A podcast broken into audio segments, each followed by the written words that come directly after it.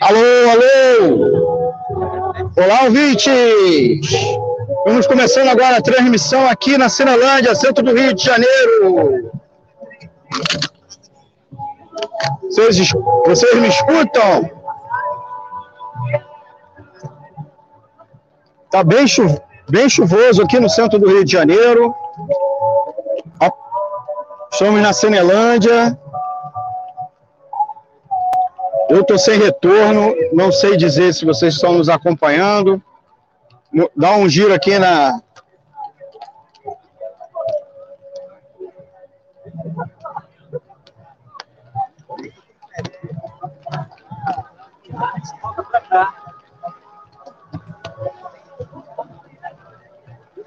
Estamos começando aqui a transmissão do ato em defesa das liberdades democráticas, contra o golpismo do bolsonarista, em resposta à insurreição fascista que aconteceu no dia de ontem contra a sede dos três poderes em Brasília, Distrito Federal. Essa é uma transmissão extraordinária aqui da Web Rádio Censura Livre para todo para toda a internet, nas nossas plataformas. Esperando que vocês estejam acompanhando.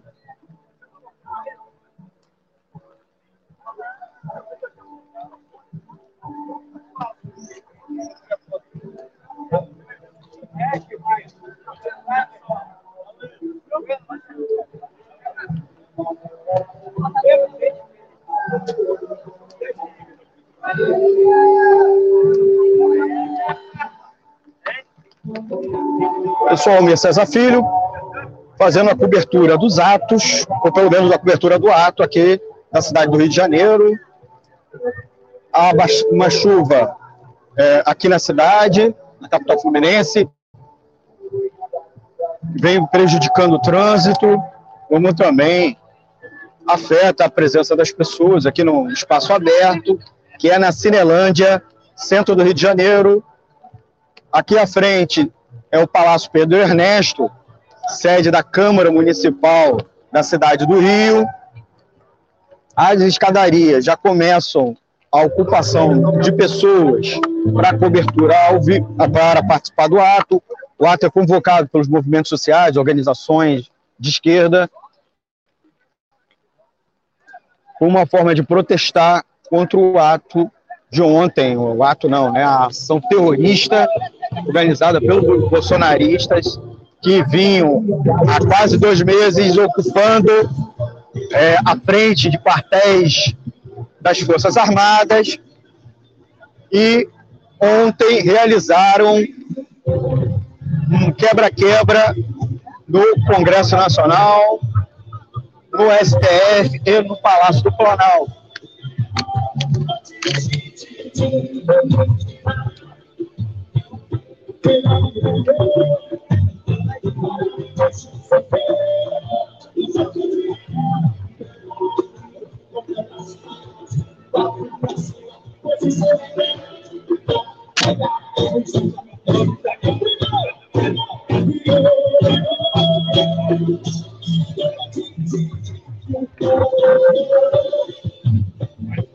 Antônio Figueiredo está lá no estúdio da rádio, me ajudando na transmissão, pedir é, a possibilidade do Antônio de ir colocando os cards, dando orientação, botando a orientação visual aqui do protesto. Eu vou fechar aqui a imagem, né, na escadaria, o ato está comprometido, tem muita gente, uma parte coberta aqui da Cinelândia, onde fica os bares, restaurantes e cafeterias.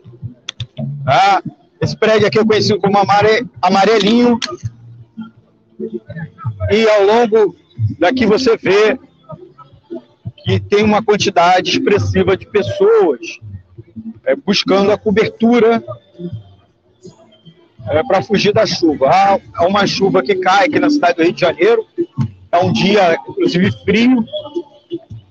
É, estamos em pleno auge do verão, começo do mês de janeiro, mas faz frio.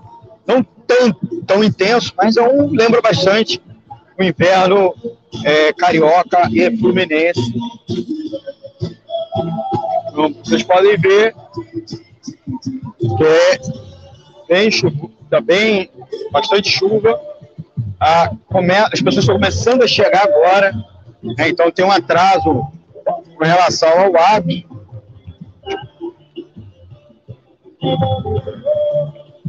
Botei aqui na tela o comentário do nosso, a nosso ouvinte Sandra Guimarães. Bando de criminosos, terroristas, fascistas, que se intitulam democratas, mas odeiam a nação. Está se referindo aos, aos golpistas que protagonizaram cenas é, lamentáveis ontem, domingo, dia 8 de janeiro de 2023, em Brasília, capital federal. Pedindo vocês, amigos e amigas ouvintes, quem estiver nos acompanhando ao vivo, para dar o like, eu pedi ao Antônio para compartilhar nas redes sociais, pedi amigo e amiga ouvinte para o like, educa os algoritmos das plataformas que vocês estão assistindo a você receber mais conteúdo da Web Rádio Censura Livre, principalmente o nosso conteúdo ser difundido, é, acabar sendo sugerido pelas plataformas para outros, para outras pessoas. Então não esqueça de dar seu like, aproveite, se inscreva aqui no canal e clique no sininho para receber a notificação de novos vídeos. Agradecendo aí pela audiência, chamando vocês a participar com seu comentário e nos enviar, nos enviar também do materiais, se você tiver vídeo, foto dos atos nas outras cidades, nas outras capitais e outras cidades a participar aqui conosco. Daqui a pouco eu vou colher depoimentos, né, entrevistar os, os ouvintes aqui. Daqui a pouco, deixa eu filmar o pessoal aqui um pouquinho. Eu ainda nem fui conversar direito com eles, fiquei enrolado aqui com o equipamento. Como está muito chovendo, estava chovendo, eu acabei molhando aqui o equipamento. Entramos um pouco atrasado na transmissão. Tá? uma parte da equipe está de férias, não pôde participar, então quem está de plantão é, na, da equipe está fazendo aqui a transmissão. Então, pedindo sempre a colaboração de vocês, né? É, a paciência, agradecer pelo prestígio de estar nos acompanhando nas redes sociais. Agradecer, inclusive, quem está é, botando aí o vizinho, você está ajudando a gente nas plataformas, tá? Pode botar à vontade, a gente agradece, mesmo que se você for bolsonarista e você está botando, tentando ridicularizar os movimentos sociais, os ativistas que estão participando do ato. É, a gente pode ver que a Cinelândia também é muito grande, então as pessoas estão dispersas. Elas estão debaixo de árvore. Eu vou dar um giro aqui daqui a pouco para vocês darem uma olhada. As pessoas estão buscando, mesmo quem está de guarda-chuva, sombrinha ou capa, as pessoas estão é, buscando forma de se proteger, porque é uma chuva fina, mas está molhando bastante. Então, lembra bastante, lembra a chuva de inverno, tá? E quem fica, você fica molhado, você fica com frio. Nós estamos num, num verão bem atípico, atípico em todo o Brasil, né? É, em outras cidades vocês estão percebendo isso, não é diferente aqui a cidade do Rio de Janeiro. O principal carro do sol está aqui já parado na Cinelândia. Vocês estão na live nos acompanhando? Eu apontei a câmera para o Teatro Municipal do Rio de Janeiro. Tem pessoas também na marquise do teatro, se protegendo da chuva, como também as pessoas estão em árvores, em árvores aqui, se protegendo da chuva, bandeira de sindicatos fazendo presente, a bandeira aqui à frente, para quem está acompanhando a live, mas para quem está nas plataformas de áudio, bandeira do SINSEJUP, que é o Sindicato dos Servidores das justiças federais do estado do Rio de Janeiro, tá? É, um balão mais à frente é do Andes, é um balão que está escrito Professores em Luta, tá? um balão que está no alto. O Andes é o Sindicato Nacional dos Docentes das Instituições de Ensino Superior. É, eu vejo mais à frente uma faixa da Frente Nacional Antirracista e uma mais à frente também uma faixa Lula lá, por participar, o poder. Muitas é, manifestações em defesa do governo Lula, certo? Mas a tônica da convocação do ato não é uma defesa do governo Lula, recém empossado e há muito pouco tempo, ele, pouco tempo eleito, e sim das liberdades democráticas contra um golpe, tentativa de, por parte do bolsonarismo, que defende golpe de Estado para implantar uma ditadura militar, né, inclusive conclamando as Forças Armadas, incorrendo inclusive em crime, crime previsto no Código, é, no código Penal, Código Criminal, é, de incitar as Forças Armadas contra poderes constituídos, como também defesa de implantação de regime autoritário.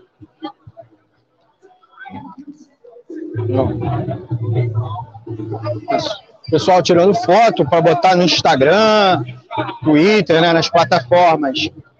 Aqui à frente, bandeira, a bandeira do PSTU, Partido Socialista Trabalhadores Unificado, e bandeira ali enrolada, militante está segurando a bandeira da CSP Conlutos, Central Sindical Popular, camisas da CSP Conlutos, camisa do Rebeldia, que é um movimento de juventude.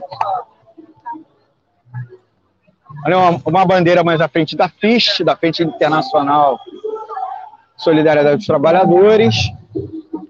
O carro de som está com uma faixa do Sinto Perge, o Sindicato dos Trabalhadores em Educação da, da Universidade Federal do Rio de Janeiro. Há um efetivo policial aqui mais à frente tem uma cabine, na verdade é um trailer, né? Uma, funcionando como cabine da Polícia Militar permanentemente na esquina que dá Evaristo da Veiga com a rua 13 de maio, mas há uma van também da Polícia Militar, mais à frente da Segurança Presente, que é uma operação especial contínua que tem da Polícia Militar aqui no centro da cidade do Rio. Dando mais uma geral, né? Aproveitar, pedir para você, amigo e amiga ouvinte da Web Rádio Censura Livre, para dar o seu like. Antônio, você está me escutando? Pedir para você botar o áudio, botar, desculpa, o vídeo. Eu, nós subimos aí para o estúdio virtual é, dois vídeos um, da Daisy Oliveira, nossa grande amiga aqui da rádio, é, é, dirigente do movimento negro e profissional de educação aposentada de Niterói, em São Gonçalo, é, porque em Niterói teve uma espécie de concentração uh, para os ativistas se deslocarem para a cidade aqui do Rio e, inclusive, estamos aguardando a, a chegada das pessoas do outro lado da região metropolitana, Niterói, São Gonçalo, Maricá, Itaboraí, se deslocar aqui para aqui para a cidade do Rio. Não sei. Você não estava com eles Não. Não. E você nas? Esse aqui, esse é o, Zeca, José Eduardo, aqui me questionando. Aproveita, Zeca, já que você se dispôs a, a vir brigar comigo aqui.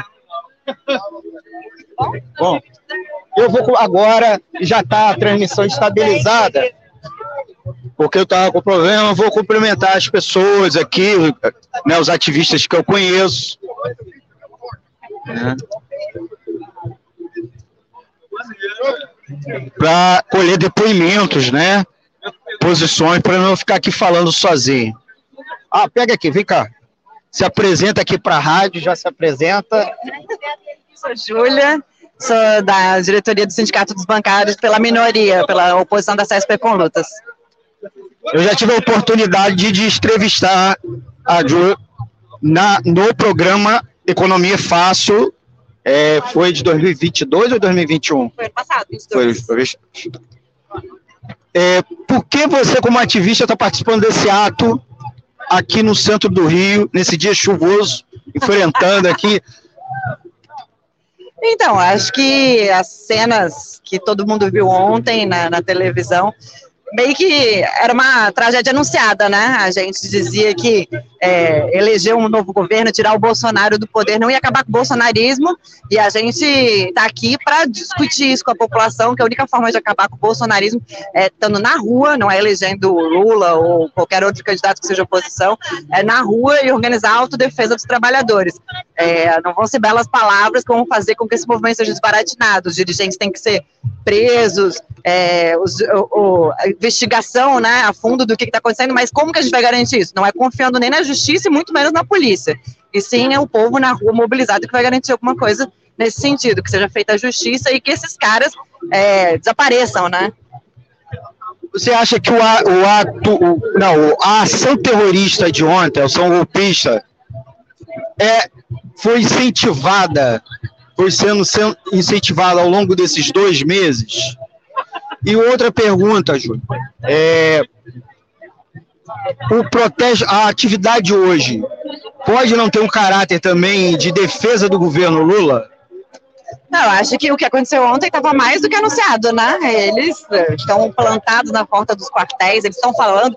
Qualquer pessoa que tem contato com qualquer pessoa que é bolsonarista sabia que estava rolando nos grupos deles do Zap que eles iam para Brasília, estavam dizendo que era uma festa, mas todo mundo sabia que não era uma festa. Então, assim, é, é só a confiança nessa democracia burguesa, nas instituições burguesas, a adaptação total a essas instituições, que faz com que não houvesse uma preparação, uma reação por parte do movimento e por parte das instituições também, né? Então, o que, que era a segunda pergunta? Ah, o que, que é esse ato? Tem um, olha, tem um setor que vai querer transformar nisso, né? Até porque eles diziam lá atrás que votar e eleger o Lula ia fazer que acabasse o bolsonarismo. A gente sempre diz que não.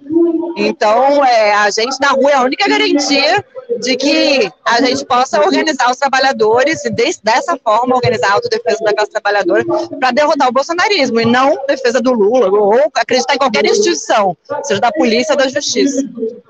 A última perguntinha, aproveitar. Abusando abusando, abusando. É.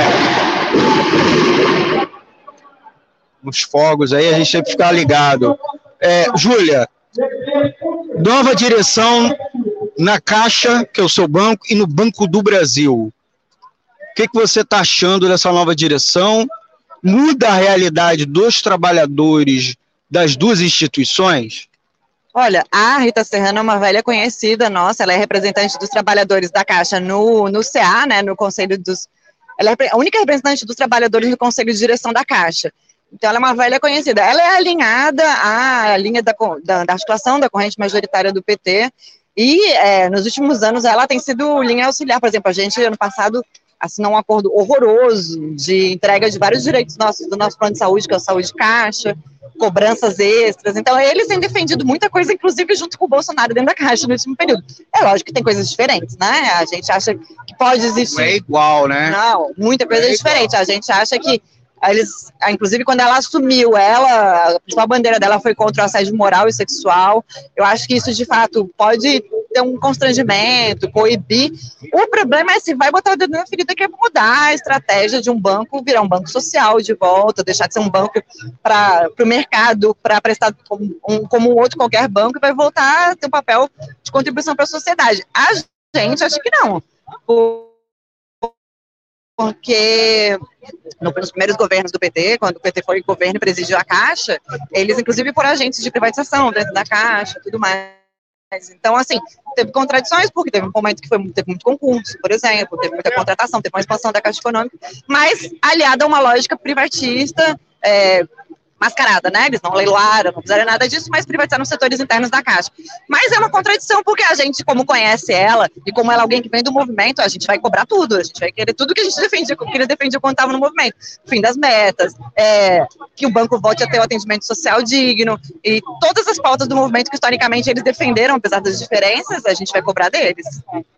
Conversamos com a Júlia, nós vamos em breve conversar com ela no Economia Fácil, tá bom, gente? Inclusive porque tem vários assuntos envolvendo Caixa Econômica, né, no último período, tem a história da, da transferência aqui da saída do Rio para outro lugar, que foi um rolo, da, tá um rolo danado, voltar a conversar sobre o assédio, o, a, os casos de assédio da diretoria do Bolsonaro, como é que tá as investigações? Olha, um dos principais cabeças aí, que era o Paulo Ângelo, que era o braço direito do, do Pedro, ele foi demitido.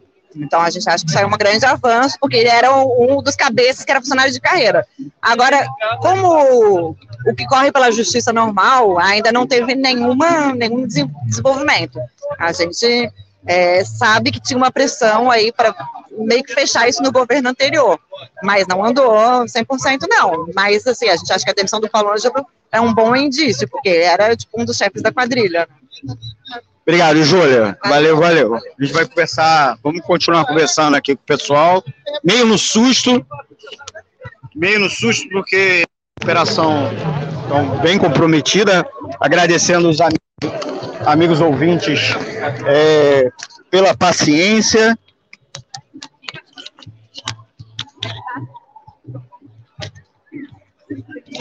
Estamos aqui na, fazendo uma cobertura ao vivo pela Web Rádio Censura Livre.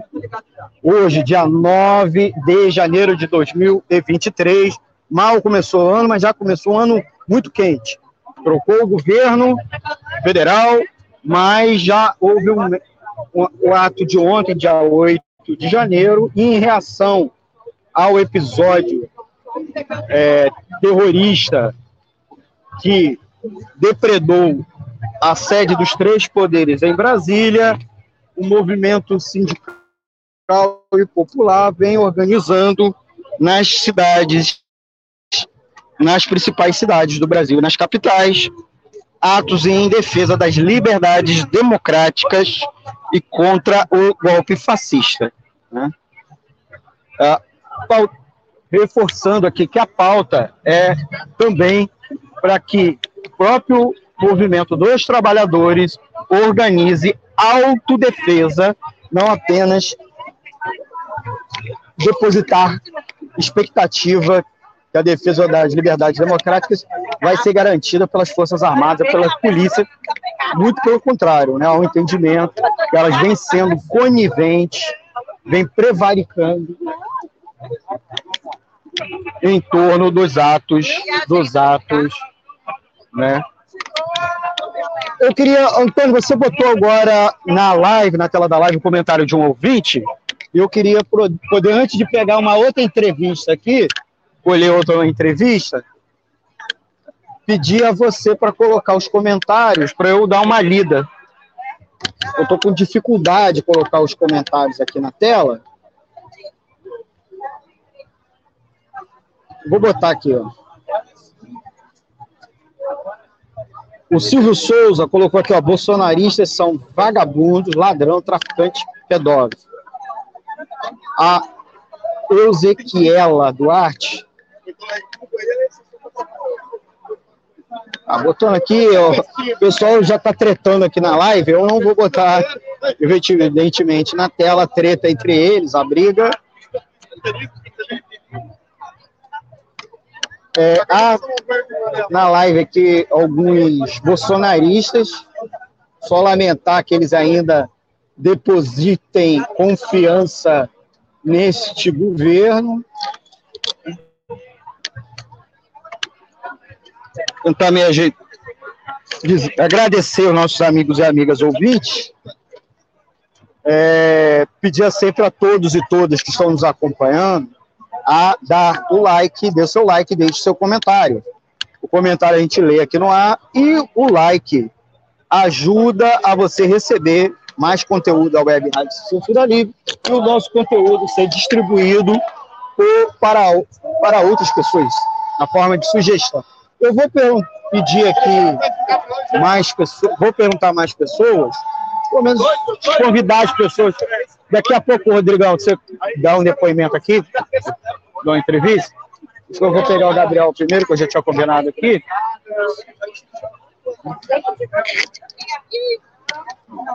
Vou... Gabriel Tolstói, aquela entrevista que você me prometeu, pode ser agora? Claro, amigo. Vou, vou, vou pedir que você segure o guarda-chuva para mim. Vamos lá. Peraí, deixa eu segurar aqui o microfone. Pedir, obviamente, que você se apresente, tá? Você se apresente aqui para os nossos ouvintes que estão nos acompanhando. No microfone? Bom, oi, eu sou Gabriel Tolstói, ou Carol Tolstói. Eu sou, é, eu trabalho na UERJ, no Hospital Pedro Ernesto, da oposição Centro Pérgio. Gabriel, o ato de hoje é uma reação, é uma reação dos movimentos sindicais e populares e ativistas independentes, é, em razão em razão do ato de ontem, aquele ato que depredou a saída dos três poderes. Você entende que aquele ato é uma ação terrorista e o quanto se assemelha é, o episódio do Capitólio de 6 de janeiro de 2021? acho que não, não cabe nem discutir. É óbvio que é terrorista, certo? Eu não falo isso nem pejorativamente, não, entendeu? Assim, é, literalmente, é, uma, é, um, é uma, uma ação violenta de um grupo relativamente pequeno, apesar de não serem poucas pessoas que estavam lá, é, com o intuito de, de, provocar terror, sabe? De abalar instituições e tal. É terrorismo. É, eu acho que é pior do que isso, na verdade. Eu acho que o que a gente está vendo é a transição de um setor do bolsonarismo, na verdade, desde a eleição, a transição do setor do bolsonarismo para se tornar fascista mesmo. É, tem que pensar nisso com mais cuidado. Se isso é muito semelhante ao Capitólio, eu acho que é, em vários aspectos, mas, primeiro, é mais bem sucedido que o Capitólio no sentido de, de capacidade de destruição, certo? É, no Capitólio teve resistência é, da polícia, teve resistência dos agentes da repressão. Aqui não teve nenhuma resistência. Eu acho muito engraçado, inclusive, porque em 2017 a gente teve, na esplanada dos ministérios, para fazer um protesto contra a reforma da Previdência, e a reforma trabalhista em maio, 24 de maio. E a polícia não, repre... não escoltou a gente. Ela, ela é, acabou a quantidade de, tiro da, da, polícia de tanto que eles atiraram na gente, certo? Então, nesse sentido, foi mais bem sucedido a, a, a ação dos terroristas do Brasil, assim como a quantidade de gente aqui era bem maior do que no Capitólio. No Capitólio foram alguns milhares, acho, acho que chegou a 4 mil, 4.100 pessoas. Aqui foram alguns dezenas de milhares, 20 mil, talvez 30 mil ali. É, mas também um negócio. É, é, é difícil comparar, é, mas minha impressão é que sim, é muito semelhante. É, é mais bem sucedido em alguns aspectos, mas me parece que desmoraliza muito mais o governo.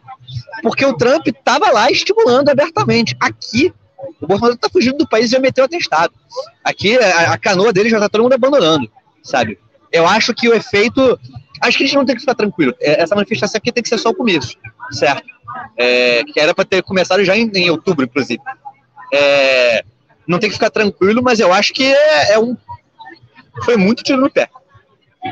O Gabriel Tolstói, para quem não conhece, ele, ele faz parte do nosso conselho editorial da rádio e é uma pessoa que acompanha bastante as notícias internacionais.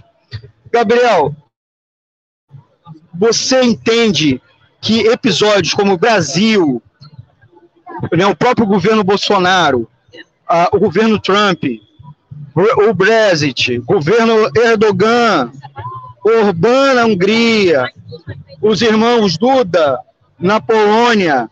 É, que fenômeno é esse? Inclusive o governo na Itália, o novo governo da Itália. Na Europa, de um menos de um ano para cá, vem se falando de pós-fascismo.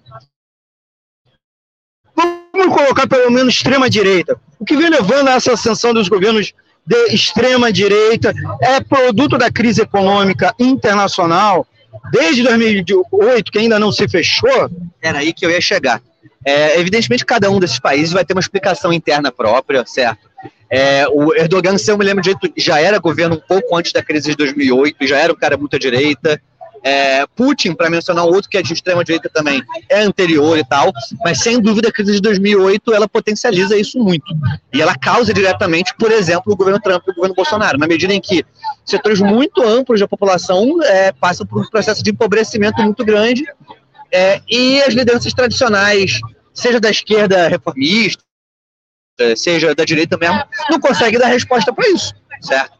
É, então, sim, eu acho que tem a ver com a crise e eu acho que essa ressurgência agora, é, você mencionou a Jorge Meloni, é, é, é, muito interessante, porque a Meloni ela assume depois da queda de um governo de centro-esquerda, que é do Mário Draghi, que era um banqueiro. Banqueiro de esquerda é ótimo, né? Mas era o que era. Centro, e, né? É, não, pois é. Era, um governo, era uma frente ampla de centro com bastante composição até da centro-esquerda. É, não dá para dizer de governo de esquerda, no sentido europeu da esquerda, pois é. né? Era um governo majoritário até em certa medida da centro-esquerda, mas era um governo de centro. Né? Politicamente né? era um governo de centro, mas que se, se passava como governo de centro-esquerda. E esse governo de centro-esquerda tinha assumido depois da queda de um governo de ultradireita, que era do Salvini, que tinha assumido por sua vez depois da queda do governo do cara que agora já não me lembro mais do nome, que era um cara que tinha sido agente do banco, ele era economista do Banco Também Central. banqueiro, o mesmo perfil, por exemplo, do Macron, né? Essas terceiras vias. Sim. É, é, fracasso das terceiras vias também. Sim. É, é, um negócio muito, é, é, muito cíclico. Né? Assim, você tem governos mais, aspas, moderados que fracassam porque não conseguem fazer nada sem enfrentar os ricos. É isso, não tem como enfrentar as consequências da crise. Vamos sair um pouco é, aqui, é, claro. pedir porque a gente está tapando uma faixa que foi aberta, uma, uma faixa grandona, e aí a gente Sim. aproveita e consegue filmar, tá? É, lembrando, estamos fazendo a cobertura ao vivo aqui do ato do centro do Rio, é, em defesa das liberdades democráticas, contra a ação golpista que aconteceu no domingo 8 de janeiro de 2023 e depredou a sede dos três poderes em Brasília, né? Os três palácios né, da Praça dos Três Poderes. Vamos aproveitar até isso, Gabriel. Antes de falar um pouco do Rio de Janeiro, o Gabriel Tolstói é dirigente sindical aqui no Rio de Janeiro, né, dos administrativos das universidades estaduais, mas vamos falar um pouco, um pouco da questão simbólica, né? Porque a ação do Capitólio, o Capitólio é considerado para os estadunidenses um símbolo da democracia, do regime democrático burguês, né? E a Praça dos Três Poderes no Brasil, de certa maneira, também do regime democrático, foi, foi construído, inclusive, numa gestão democrática liberal, do, nos governos de Celino Kubitschek, a ação, a ação mais do que uma tentativa de tomada do poder, foi uma insurreição mais simbólica, né, Tolstói? É Até porque o, o, o, as autoridades não estavam ontem, nem o próprio presidente da República estava em Araraquara, em São Paulo, o Congresso Nacional está em recesso, o Supremo Tribunal também está de férias, né? tinha esse elemento simbólico é, o fascismo muitas vezes age, age também com certo simbolismo. Agora, eu te pergunto, num outro sentido, é, vários bolsonaristas vêm tentando legitimar, comparando o protesto de ontem com os protestos de 2013, que no Rio de Janeiro teve ação contra a LERJ, contra o Palácio Guanabara, no, é, em Brasília teve ação contra o Congresso Nacional, mas não resultou em depredação do, dos palácios, invasão com depredação. E esse elemento simbólico, e aí é igual à ação multitudinária de 2013, com a, o episódio sinistro de ontem, 8 de janeiro de 2023, dez anos depois. Os bolsonaristas dizem isso porque eles não estavam em junho de 2013. Se eles estivessem, eles iam saber. Para começar, que as pautas eram completamente diferentes. Não eram pautas de instalação de ditadura, de participação de. Inclusive, uma das palavras de ordem mais cantadas em 2013 era exigência de fim da PM. Certo? Então, assim, não cabe. A única comparação que é mais ou menos cabível, e nisso eles acertam, é no sentido de que em 2013 houve algum grau, muito menor, mas houve algum grau de violência por parte do movimento. A grande diferença é do programa, de fato. Certo? Em 2013, você estava na rua por é, transporte mais barato, serviços públicos de qualidade, a rigor, por mais qualidade de vida para a população. A juventude estava na rua, em algum grau, lutando por futuro. E eu digo isso com experiência porque eu era jovem, certo? Ao contrário de hoje em dia. É, não é a realidade do que a gente viu no domingo. E, tipo, veja, mesmo no que foi quebrado em 2013, ninguém cagou numa mesa de um, de um poder, de um dos três poderes. Certo? Ninguém saiu destruindo obras de arte. É por isso que eu acho que você está certo nessa questão de que são muito simbólico é, a destruição de obras de arte, de Portinari, de, da, da, da versão original da Constituição, de, enfim, mais um monte de coisa, é, é, é, não tem nada a ver com o que foi 2013. Tem mais a ver, de fato, com o que foi o Capitólio. Mas é uma, existe uma outra coisa, uma outra diferença importante. No Capitólio, o, o dia do ataque ao Capitólio foi o dia em que estavam se. Eu não me lembro exatamente qual era o nome da cerimônia, mas resumindo, que iam votar é, a legitimidade da eleição, um troço desse, certo? É, não era posse, é, não. Era validação dos votos é. né, do colégio eleitoral Isso. pelo Congresso. Isso, né? porque é um sistema bem doido lá, eleitoral, né? Mas enfim, aqui não era nada, era só um domingo, era só o primeiro domingo do ano, sabe? Ok, quase um ano depois, mas era Uma só. semana depois da posse, né, do presidente. Uma semana depois da posse, mas o domingo ninguém estava lá, o Lula nem tá no Palácio da Alvorada ainda, porque o Bolsonaro deu uma de Didi Allen quando foi embora e quebrou tudo, certo? É, é, um negócio que é ridículo, né? A gente fala para as pessoas é, fora do Brasil, elas ficam, como assim, cara? Como assim o presidente foi embora, quebra tudo no Palácio Presidencial hoje? É, então o Lula nem estava lá. Os caras não foram para lá é, para matar ninguém, entendeu? Eles foram para lá exatamente, foi o que você falou, foi uma ação simbólica. Sem dúvida. Antes de encerrar a live, deixa eu só dar um giro aqui, Gabriel. É, eu acho que vocês ouviram um canto, um canto aqui dos manifestantes. Estamos aqui na Cinelândia, centro do Rio de Janeiro na escadaria do Palácio Pederneste, para quem não sabe, é a sede da Câmara Municipal do Rio de Janeiro, um prédio praticamente centenário, aqui nesse conjunto, que é uma, um dos maiores conjuntos de arquitetura eclética do Brasil, né? É, nós temos a Biblioteca Nacional, o Museu Nacional de Belas Artes, o Teatro Municipal do Rio de Janeiro, e o, o ato está acontecendo sobre uma chuva fina, que não tá frio, mas quando a gente fica molhado, a gente até sente um frio aqui, verão bem atípico no Rio de Janeiro. E apesar disso, lotou de repente o ato, né? O ato começou atrasado, foi convocado para as 17, estamos agora às 17h54, há mais ou menos 10 minutos, lotou, dobrou de. Mais que dobrou, mais triplicou. Que, 10. É, há 20 minutos atrás tinha 100 pessoas aqui. Agora é difícil ter certeza porque tem muito guarda-chuva, mas deve ter mais de mil já. É possível que até mais, mas assim, né, visivelmente muito maior, muito maior. Gabriel, antes da gente encerrar a sua entrevista, vou te pedir mais um pouquinho, alguns minutos. Uh, Gabriel Tolstói, como eu tinha, como eu tinha dito, é sindicalista do movimento, do movimento dos, é, dos trabalhadores das universidades do Estado do Rio. O Cláudio Castro se elegeu, de certa maneira, se apoiando na figura do Bolsonaro. Você entende que o Cláudio Castro vai se colocar contra o governo Lula, vai ou vai, vai ajudar a, a cumprir a ordem de desocupação dos acampamentos dos QGs do Exército? O Cláudio Castro é, antes de tudo, um fisiológico. Ele não é bolsonarista. Ele é de direita, conservador, é, mas ele é outro processo. Ele foi para o PL antes do Bolsonaro, quase saiu do PL quando, quando o Bolsonaro entrou, inclusive. Certo? É, a relação que ele tem com o Bolsonaro é em algum grau de gratidão, mas não é exatamente de afinidade política. Então não acho que ele vai enfrentar o governo Lula. Agora, o que eu acho é, é Cláudio Castro não vai peitar setores que foram base social dele, base eleitoral importante, como policiais, certo? É, não acho que Cláudio Castro tenha nenhum interesse em antagonizar o bolsonarismo no Rio de Janeiro. O que ele quer é passar como cara que é amigo de todo mundo deixa disso, entendeu?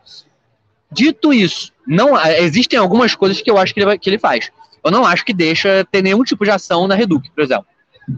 Sabe? Porque o cara não é louco.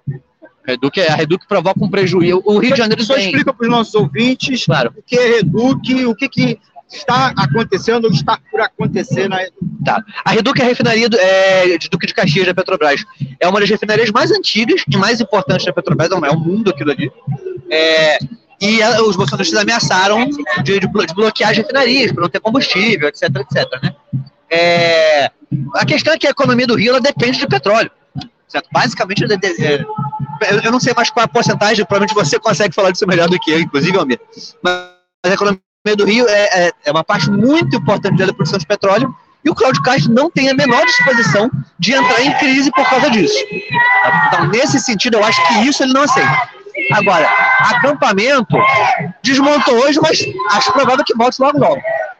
Conversamos com o Gabriel Tolstói. Deixa a gente ouvir aqui, o pessoal está cantando sem anistia. Explica aqui para os nossos ouvintes o que quer dizer essa palavra de ordem sem anistia. Claro. Anistia significa é, algo como perdão de crimes, certo? É, não é bem perdão, na verdade, é, você é considerado como não tendo cometido crime. É um, eu não lembro exatamente qual, qual é o significado, mas resumindo, sem anistia é o seguinte: tem que ter punição Não pode ser anistiado quem jogou o Brasil aos aos porcos na pandemia, quem fez piada com gente passando fome e sufocando. Não pode ter anistia para gente que fez o que a gente viu em 8 de janeiro. Não pode ter anistia para miliciano. Inclusive, a minha. Adiciono a isso, não pode ter anistia para miliciano, mesmo que esteja no governo do Lula. Certo? Isso que é ser anistia. É, tem que se punir alguém, não se pode fazer como se fez no fim da ditadura militar, que, sob a justificativa de que estava anistiando os perseguidos políticos, também se anistiou torturadores, também se anistiou assassinos. Chega. Começamos com Gabriel Tolstói, do Conselho Editorial aqui da Web Rádio Censura Livre. Ele que é dirigente sindical dos técnicos, dos trabalhadores em educação das universidades do estado do Rio de Janeiro. Muito obrigado, Gabriel. Mais tarde a gente conversa mais um pouco com o Gabriel. Gabriel vai ter um pro... oh, aqui o Raoni, Raoni Lucena, da equipe da rádio. Tá ao vivo, Raoni, tá ao vivo, Raoni. Depois você fala aqui com a gente, você quer conversar com o Tolstói. Vá.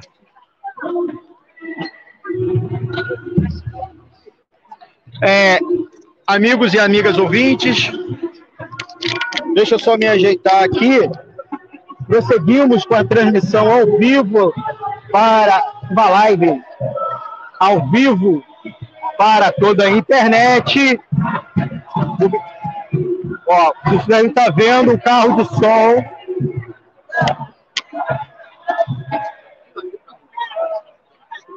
na qual as lideranças do movimento sindical e popular aqui do Estado do Rio já participam.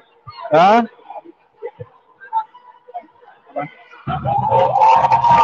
Vamos voltar aqui. Vamos lá. Daqui a pouco, ó, daqui a pouco eu vou conversar com o Rodrigo. Aqui, ó. E aí? Roberto aí. Baeta. Vou, Vou aproveitar aqui, já começou a falar. Tá bom, Baeta. Ajuda aqui. Baeta. Me ajuda aqui. Pode, é, Baeta, se apresenta para mim. Olá, meu nome é Roberto Baeta, sou professor da rede estadual, da rede municipal de Saquarema, coordenador do CEP São Gonçalo, militante do Quilombo Raça e Classe, né? E militante aí também do PSTU e da CSP com lutas. Roberto, Roberto está vindo lá de Niterói, né? O pessoal Sim. que veio, o pessoal que veio daquela parte da região metropolitana, Niterói, São Gonçalo, Itaboraí, Rio Bonito, Maricá. É, qual, é, qual é o motivo que leva os ativistas a vir aqui para a Cinelândia nesse dia frio, de verão estranho, mas de frio, no dia seguinte ao protesto. É, nesse dia chuvoso de hoje, a gente tem que dar uma resposta àquele protesto que foi feito lá em Brasília, que aquilo não foi um protesto, aquilo foi uma provocação da extrema-direita e a gente não vai aceitar nenhuma provocação, porque a gente não vai sair da rua. A gente não vai sair da rua, aquilo foi uma provocação barata e nós estamos aqui na rua para dar uma resposta, para dar uma resposta a esses atos golpistas que querem é, dar força e à extrema direita. A gente não está precisando, os atos reivindicavam ditadura militar, né? A gente não está precisando de ditadura militar. Mulheres, negros, LGBTs, indígenas não precisam de ditadura militar, precisam de precisam de reparações, precisam de revogações da reforma da Previdência, da reforma trabalhista, da BNCC e de todas as reformas né, que vem aí que esse governo, que o atual governo Lula tem que fazer. E a gente está aqui para mostrar que a gente não se intimida, que a gente não tem medo, que a gente está aqui na rua, apesar da chuva, apesar do tempo para nós do Rio de Janeiro. Está frio, mas a gente está aqui. Está aqui, porque a luta vai continuar. Não vai ter golpe, vai ter luta. Roberto, alguma confiança que a polícia e as Forças Armadas vão defender o regime democrático liberal da ação dos golpistas bolsonaristas? Não, não dá para ter nenhuma confiança, né? Nos, nos, dias de, no dia de ontem a gente viu a atitude da polícia, a gente viu a atitude da polícia, a polícia sendo conivente, né, com esse tipo de política, com esse tipo de plano, não dá para ter essa confiança na polícia, né? E por isso que a gente está aqui para responder, para dizer que a gente não vai aceitar isso. Conversamos com o Roberto Baeta, professor da Rede Estadual de Educação. Muito obrigado. Ele que também é militante de Quilombo Rato de Classe. Pegando todo mundo na curva. Vamos conversar agora com o Rodrigão. Rodrigão, aproveita, Rodrigão, que o Baeta te atrapalhou aqui. Aproveita e já responde aqui. Eu vou, daqui a pouco eu vou cobrir ali o carro de som, então já pego aqui as entrevistas, nossos camaradas, segura aqui.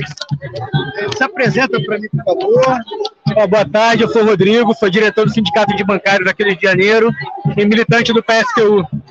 Rodrigo, o que leva você a participar desse ato dia 9 de janeiro de 2023, pleno verão, seria as férias de verão, participando é. aqui uma chuva fina, parece inverno. É, é defesa do governo Lula? Não, de forma alguma, mas é um ato essencial na defesa da democracia. Né? O que nós vimos ontem é, foi realmente é, um ato de terrorismo, de tentar derrubar um governo aí de uma forma através da violência. Não que nós sejamos contra as manifestações ou mesmo defendamos aí uma política pacifista, mas o que aconteceu ontem é algo que não deve ser admitido, é, que nós precisamos estar nos manifestando contra, e não em, não em apoio ao governo Lula, mas é um governo eleito, é um governo que a gente vai se enfrentar muito com ele, é, mas a gente não pode admitir o que é essa tentativa de um golpe da outra direita uma tentativa de tentar suplantar a democracia, como já vinha sinalizando desde o início do governo Bolsonaro, né? Mesmo antes, sempre foi a trajetória aí do Bolsonaro defender a ditadura, é, defender um regime autoritário de, de ultradireita. Então a gente está aqui, na verdade, contra essa política autoritária, essa política nefasta, que não é uma manifestação espontânea da população, mas é uma atividade organizada, é, com cunho proto-fascista, então é algo que precisa ser repudiado. Rodrigo, eu vou te fazer é, mais uma perguntinha. É, ontem, nós, você estava falando do nível de organização. Havia uma expectativa, diante da força do ato de ontem, da ação terrorista de ontem, da destruição, de que hoje o mercado financeiro iria reagir muito negativamente ao, a, ao, às consequências do ato, né, da, da, da, ação de ontem. Não foi isso. Você que é bancário, o que, que você acha é, a, a diferença de comportamento do mercado financeiro diante das, dos anúncios do governo Lula, anúncios ou vagas promessas das últimas semanas, especialmente da primeira semana de governo, na qual o mercado reagiu negativamente, e hoje o mercado estava de boa, apesar do estrago e do risco a, aos contratos é, e a estabilidade do regime democrático por meio é, haja visto a, a, força e a devastação do ato de. O que você acha? É, o, o, essa entidade mística sobrenatural chamada mercado, né? Ela está preocupada com a manutenção dos lucros da, da burguesia nacional. Então, o ato de ontem para eles pouco importa. É, talvez importe na medida que implica em gastos públicos para poder reconstruir o que foi destruído que não é tão significante, mas a verdade é que para eles as medidas do governo Lula que podem beneficiar a classe trabalhadora, elas sim ameaçam os grandes os lucros exorbitantes do grande empresariado brasileiro. Essa é a preocupação, é a preocupação de manter seus privilégios, manter é, os seus lucros crescentes, manter essa drenagem de verbas públicas para dentro das empresas privadas. Esse, essa é a grande preocupação não há nenhuma preocupação de fato com a democracia, com a, com a, com a qualidade de vida da população, com a garantia da vida, com a garantia da ordem. A preocupação é com a garantia do dinheiro público injetado aí nos grandes mercados. Obrigado, Rodrigo. Obrigado aí. Já pegamos o Rodrigão. O Rodrigão, que também é do Conselho Editorial da Web Rádio Censura Livre. Agradecer a ele. Estamos, estamos no dia 9 de janeiro de 2022. fazendo a cobertura ao vivo do ato aqui da cidade do Rio de Janeiro. É, simultaneamente, nas maiores cidades do Brasil, nas capitais, estão acontecendo atos em defesa das liberdades democráticas, contra o golpismo bolsonarista e em reação à ação de vandalismo, à insurreição que eles protagonizaram no domingo 8 de janeiro de 2023. Ah, estamos aqui fazendo a cobertura ao vivo. Estávamos em plenas férias, boa parte da equipe da rádio. Agradecer o pessoal que estava no plantão, saiu do plantão para organizar aqui a transmissão e pedir desculpa aos nossos amigos e amigas ouvintes evento, pelas eventuais precariedades aqui da nossa transmissão, tá bom? É, se você está gostando, dê seu like, ajude os algoritmos das plataformas a difundir nosso conteúdo para outras pessoas. Você que não está gostando, também manifeste a sua opinião para nosso feedback para novas transmissões. É, o carro de está mais à frente, daqui a pouco vamos lá acompanhar o ato e a, algumas das falas. A gente, no começo da transmissão, dá prioridade à entrevista. É, como a gente começou a transmissão um pouco atrasado, por problemas técnicos, o ato também estava esvaziado no início, de repente, encheu. Há uma chuva muito fina e que quando molha a gente, a gente até fica com frio. Verão muito atípico aqui na região metropolitana do Rio de Janeiro. Eu tô querendo, eu tô querendo aqui, desde, desde, dá uma entrevista aqui para a Web Rádio Censura Livre, por favor. A Deise Oliveira, dirigente sindical, pode estar com guarda-chuva. Aproveita e protege, protege o equipamento. Hoje você se apresenta aqui para os nossos ouvintes e vou fazer umas duas perguntinhas aqui rapidinho. Web Rádio Censura Livre? Isso. Isso. Parabéns. É pro, tá pro Web, Web Rádio, né? E o Almir, do Economia é Fácil. Se apresenta aqui, Deise. Deise Oliveira, diretora do CEP São Gonçalo, executiva nacional da CFP Colutas, militante do PSPU, do Quilombo Classe, do MLR, várias frentes de militância. A gente está aqui, a gente está conversando ao vivo com a Deise. Deise, é, o, ato, o ato de hoje, o ato de hoje é uma reação aos, ao vandalismo, à insurreição, praticamente uma insurreição fascista que aconteceu ontem na capital federal, dia 8 de janeiro. É, essa, insurreição, essa insurreição, essa ação terrorista aconteceu uma semana depois de um, da posse presidencial com forte simbolismo. Queria perguntar a você, que é militante, historiadora, militante do, também do movimento Quilombo Raça e Classe, teve muita coisa proposital na posse presidencial para gerar todo um simbolismo. E a ação de hoje parece que foi um, um oposto também, né? Também muito simbólica, né? Porque não, não era um golpe de Estado no sentido clássico, porque o governo não estava nem funcionando ontem em Brasília, não havia correlação de forças, etc. Queria te perguntar a primeira coisa havia essa. Você concorda com essa minha opinião? Teve uma, a ação foi muito simbólica, a destruição, inclusive, de obras de arte, de símbolos da democracia burguesa? Olha, eles ontem a gente repudia eu achei que foi uma tentativa de intimidação do movimento. Saiu pouco. Vamos sair um pouco da bateria. Pode. Pode.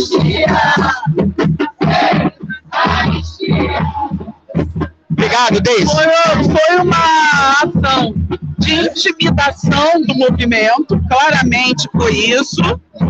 É... Pode falar, pode falar.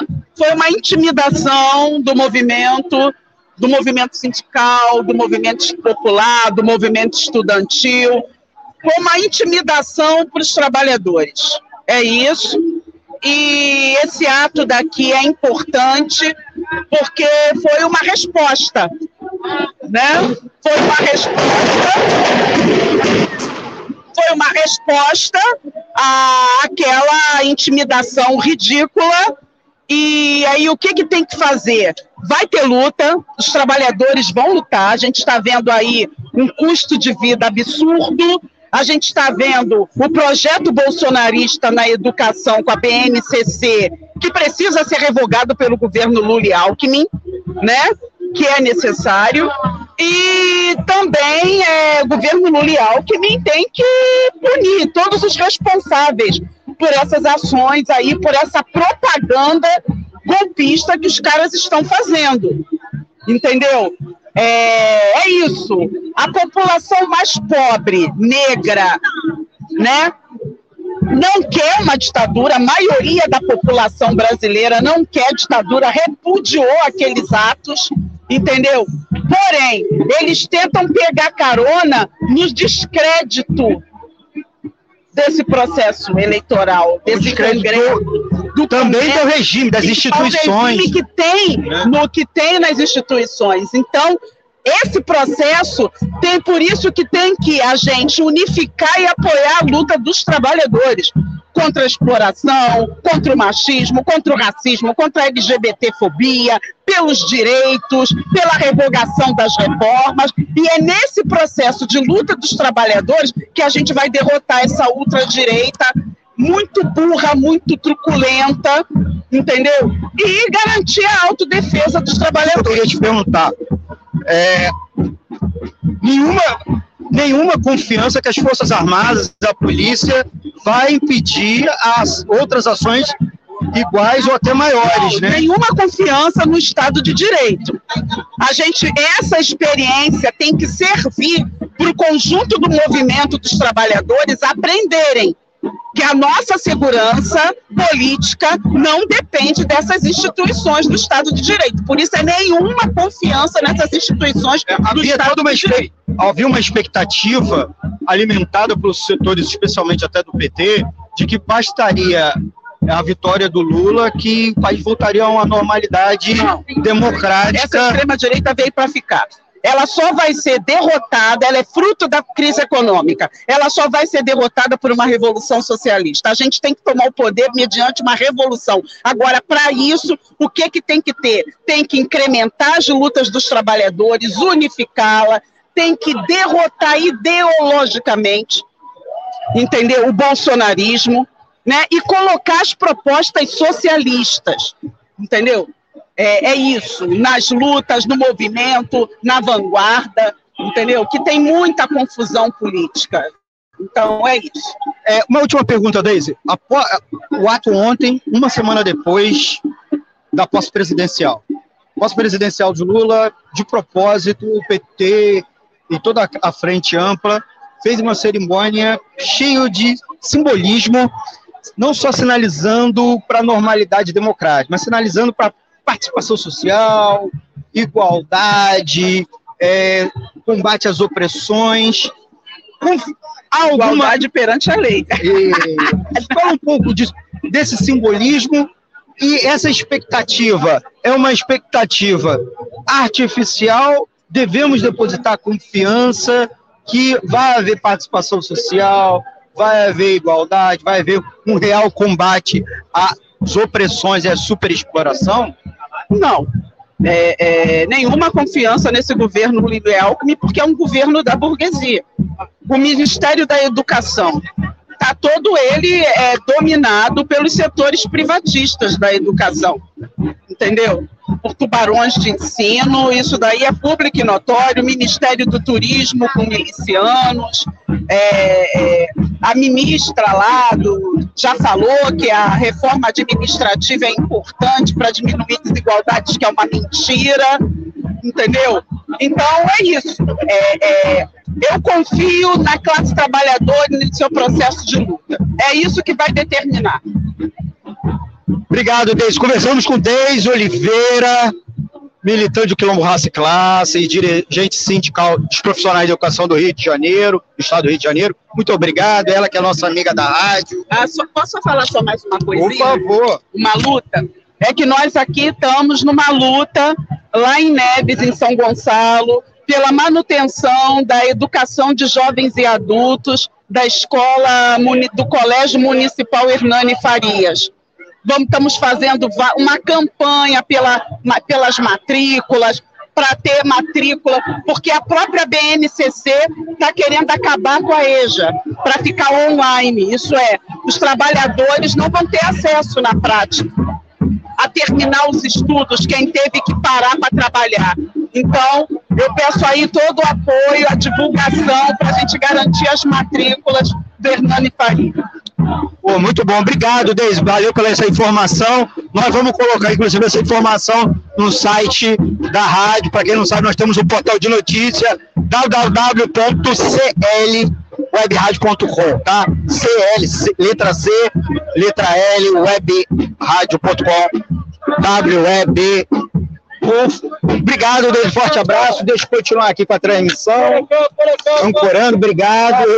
Eu, eu agradecer ao Antônio de Pado Figueiredo, que está lá no estúdio da rádio, é, cuidando da mesa de som enquanto, enquanto eu estou aqui no campo, aqui direto da, do ato do Rio de Janeiro. Só como a audiência da rádio é rotativa, né? Só para explicar que estamos fazendo a cobertura, a cobertura do ato do Rio de Janeiro, da série de atos nacionais, vem acontecendo nas cidades, nas principais cidades do Brasil, nas capitais estaduais, em defesa da democracia, das liberdades democráticas, contra o populismo bolsonarista que protagonizou ontem, dia 8 de janeiro, um tweet, né, uma tomada do Congresso Nacional, Palácio do Planalto e do prédio STF, uma depredação,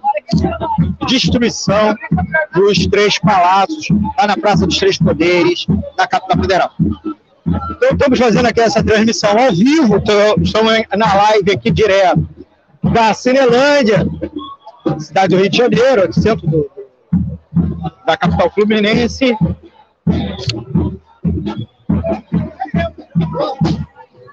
Lá na frente está acontecendo, inclusive, falas no carro de som.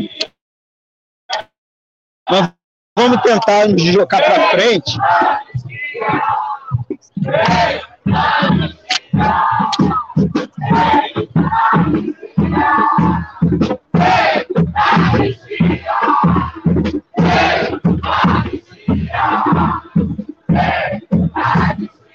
As pessoas estão cantando palavras de ordem aqui, que é sem anistia.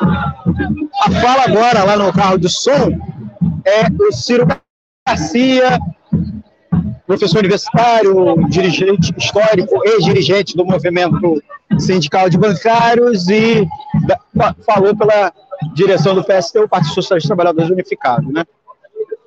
É, é, o carro de som tem lideranças é, da esquerda e dos partidos políticos é, democráticos, Movi, movimento sindical e popular também se faz lá presente no carro do som, certo? Como tem muita gente fazendo live do carro de som, a gente dá sempre prioridade a, a que os nossos ouvintes tenham a sensação de estar no ato, né?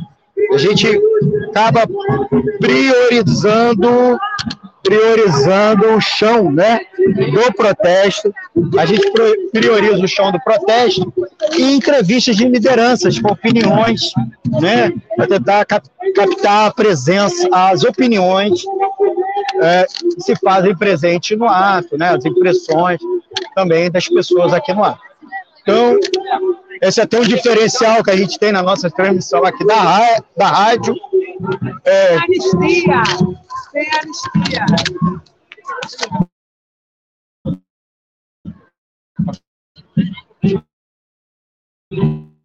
Anistia! Por que sem anistia e sem anistia para quem? Sem anistia para os terroristas, para os criminosos, né, para Bolsonaro, para a família dele, que vai ser preso por, pelo assassinato de Marielle Franco. Ó, pode ler, ó, vai ser preso. Referindo ao Carlos Bolsonaro, vereador da cidade do Rio de Janeiro. O assassinato de Marielle. Ah, qual é o nome? Qual é o seu nome? Tássia Seabra. Tássia, tá falando com a Rádio Censura Livre. Obrigado, hein?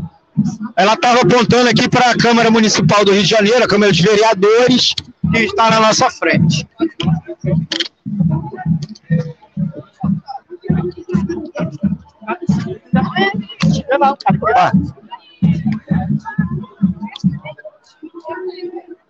Então, deixa eu tentar me ajeitar aqui, não dá muito para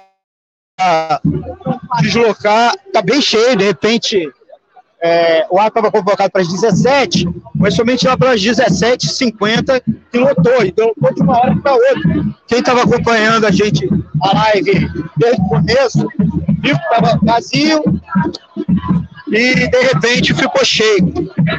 Né? É, explicando que o, ato, o ato foi convocado pelo movimento sindical e popular, ser uma convocação quase que espontânea em resposta aos, ao, ao vandalismo, né, a ação extremista realizada no dia de ontem pelos, pelos bolsonaristas, né, pelos golpistas bolsonaristas, que estavam há dois meses acampados em frente aos quartéis das Forças Armadas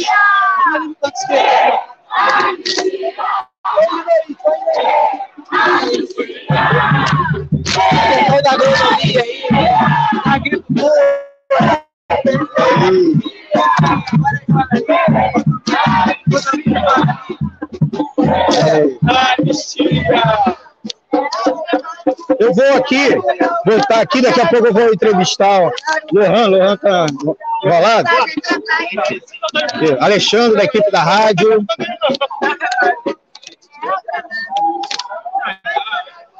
Daqui a pouco você pode, agora, pode dar uma entrevista pra gente.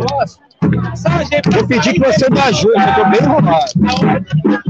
Estou falando agora para os nossos ouvintes, estou conversando aqui.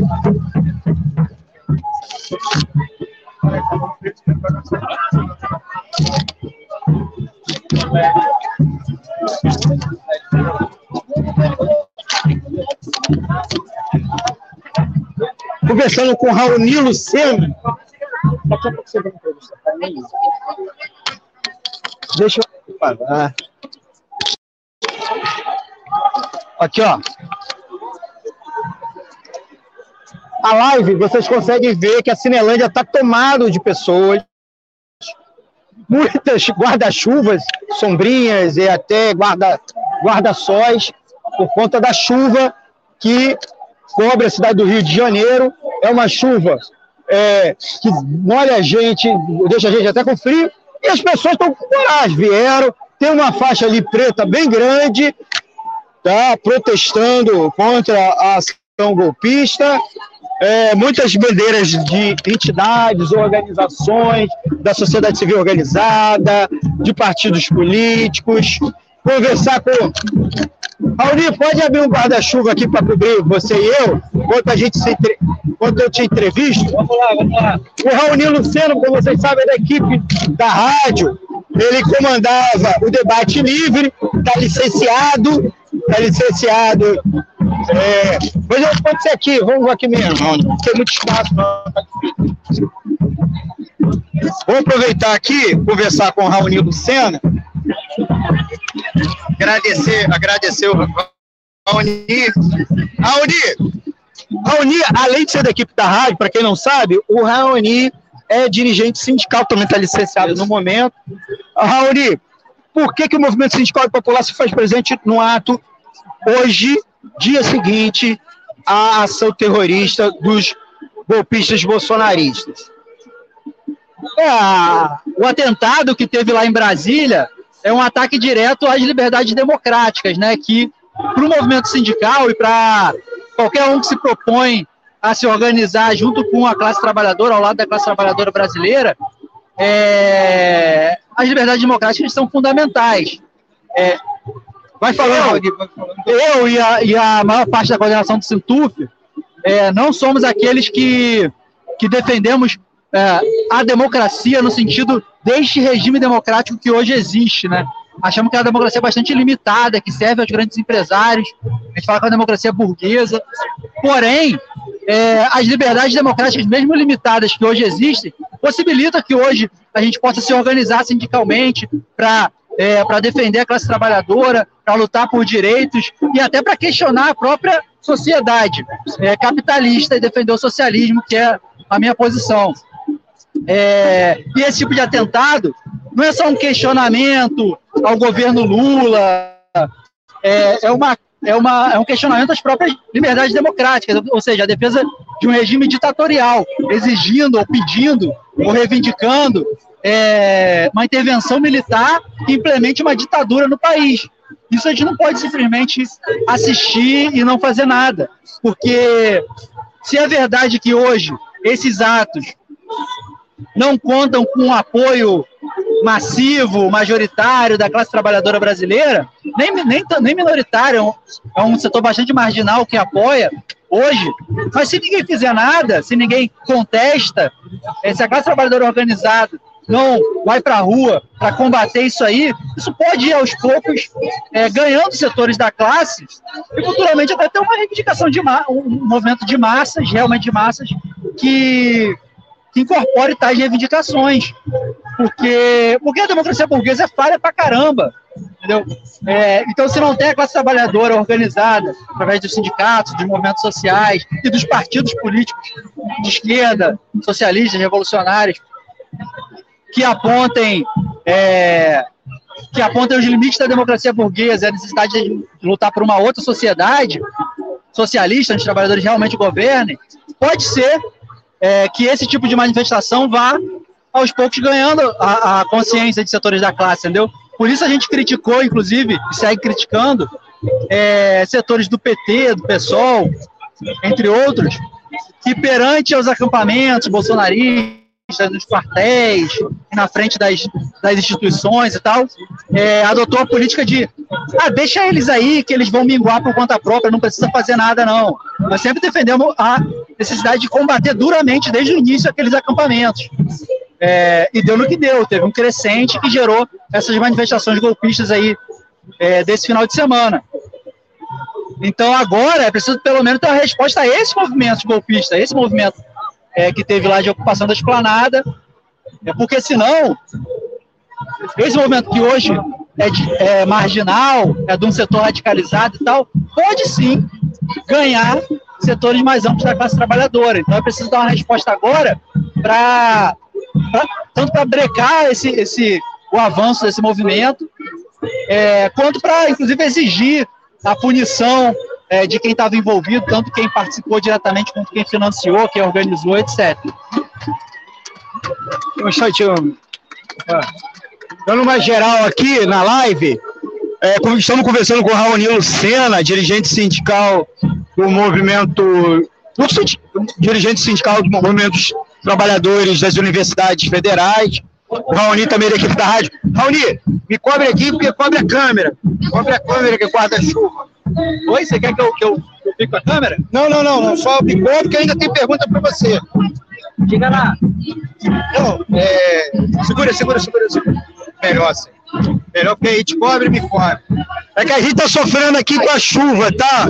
Ouvinte, aí eu tenho que pedir. Raoni, é, 2017 teve um protesto muito forte na esplanada, né? Num contexto de contra a reforma, a reforma da Previdência é, e várias ações que o Temer, o governo Temer estava atacando os direitos históricos dos trabalhadores. Esse protesto foi extremamente reprimido, violentamente reprimido. Muito gás de, de é, e muita, muito dos manifestantes, inclusive, violentamente atingidos, né? A repressão da polícia. Ontem nós vimos quase zero repressão. Foi repressão somente depois que o governo Lula é, decretou intervenção federal e acionou que a Polícia do Exército é, desobstruísse. ah, os três poderes. O Bolsonaro comparou as duas ações, igualando os protestos de 2017 com o protesto de ontem, tentando dar certa legitimidade ao protesto, ou diminuindo o caráter fascista e extremista do protesto de ontem. 2013, 2014, você que participou das ações de 2013, dos protestos, aqueles protestos multitudinários, que no ano de neste ano 2023 vai completar 10 anos. E eram protestos contra as instituições, criticando as instituições de maneira muito firme. E a- esse tipo de comparação pelo Bolsonaro e por outros bolsonaristas é justa ou é uma injustiça? E a polícia, a, a não repressão da polícia ontem mostra conver- conivência e que nós não para proteger o regime democrático burguês é, três processos bastante diferentes entre si.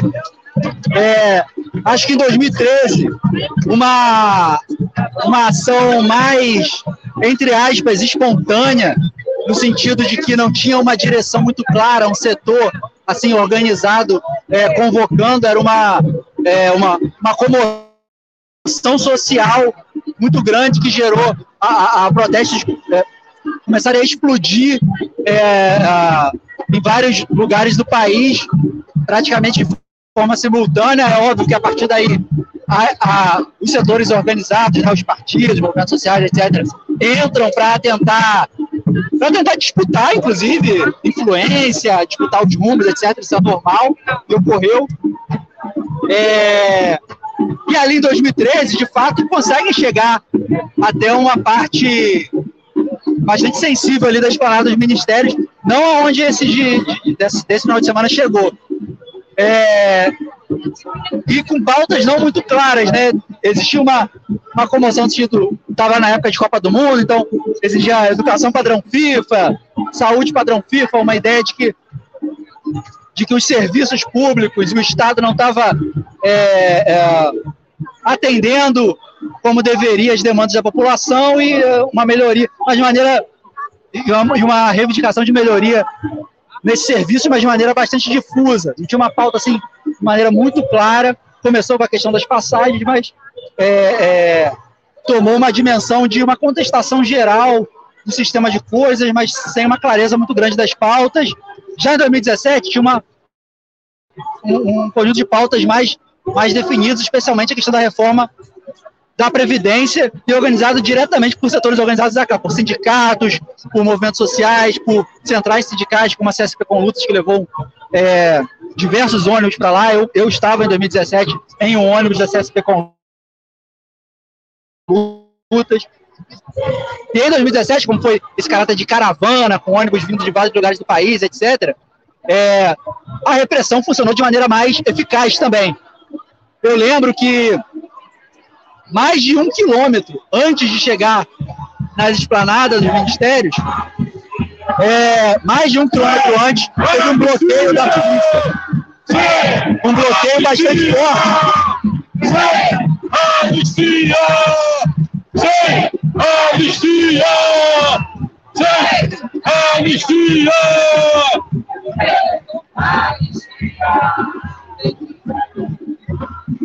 Vocês ouviram mais um cântico da, da manifestação. Pi- pi- Raoni, você estava falando dos bloqueios do, do ato 2017. Então, mais de um quilômetro antes de chegar na esplanada, tinha bloqueios bastante fortes, em que o movimento conseguiu ultrapassar uma parte desses bloqueios com muita, assim, muita, muito enfrentamento mesmo.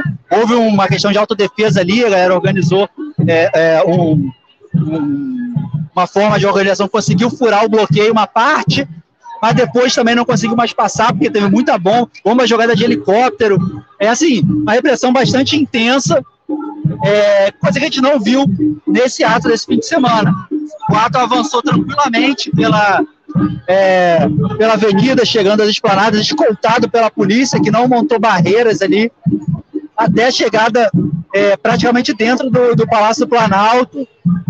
É, então, assim, um tratamento em, em relação ao tratamento da polícia é bastante, bastante diferente de um ato para outro. E a outra diferença, obviamente, é as pautas. Como eu falei, 2013, uma pauta ali mais difusa, em 2017, uma pauta bastante clara contra as reformas do tema, especialmente a reforma da Previdência.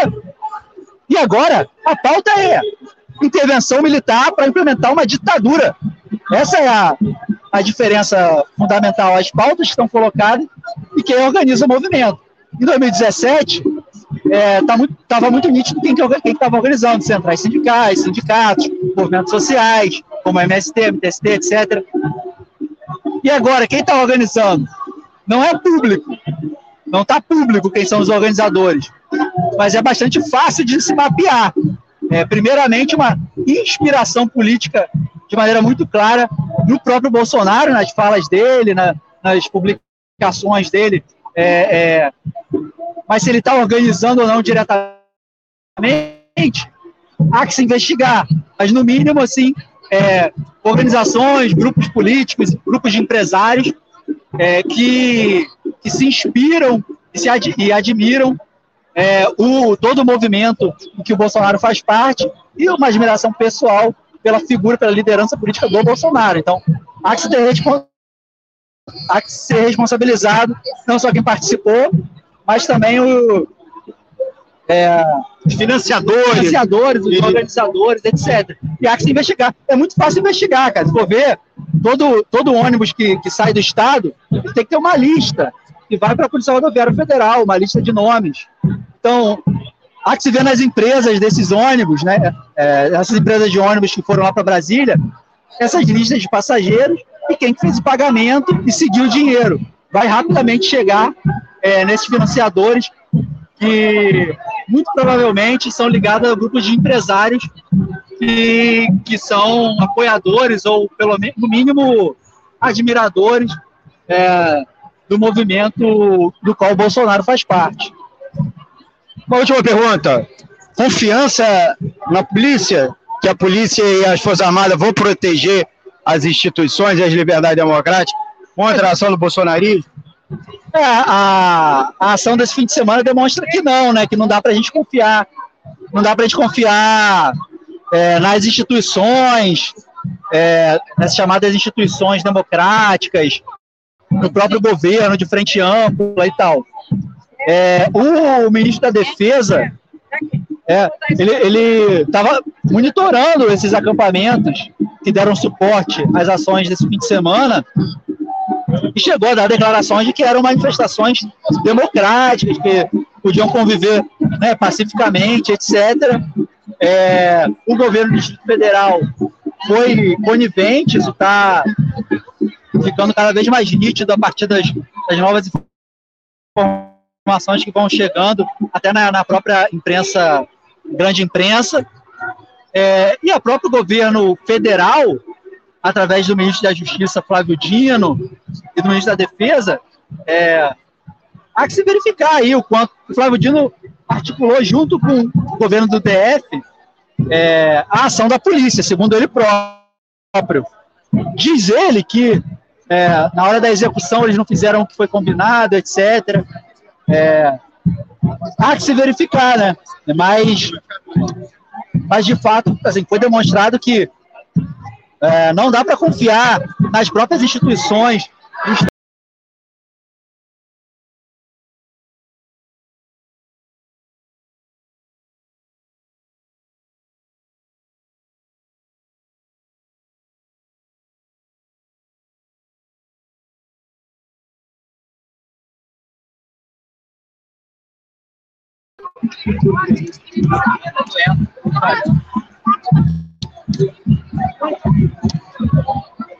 Alô, voltamos para a live. A live caiu aqui. Muita gente na Cinelândia. A internet começa a dar problema. Né? Não é minha culpa.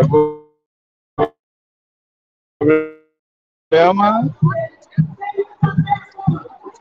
Vamos lá. Muita gente acessando ao mesmo tempo também, né? Muita gente acessando ao mesmo tempo, e outras pessoas devem estar fazendo lives, postando, etc. É normal. E a chuva também atrapalha. É, eu dizia que a, essa, as instituições democráticas, como as instituições do, do Estado, elas são muito eficientes para reprimir a gente, trabalhador, movimentos sociais, é, mas para reprimir esses grupos de extrema direita, principalmente é, ligados aos interesses de grandes empresários, eles são extremamente ineficientes.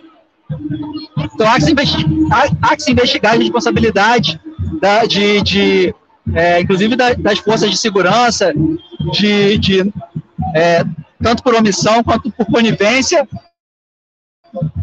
E para nós trabalhadores, a gente tem que, que, começar a discutir nos nossos sindicatos, nos nossos movimentos de bairro, é, movimentos sociais, de luta contra, contra as opressões, etc., a autodefesa.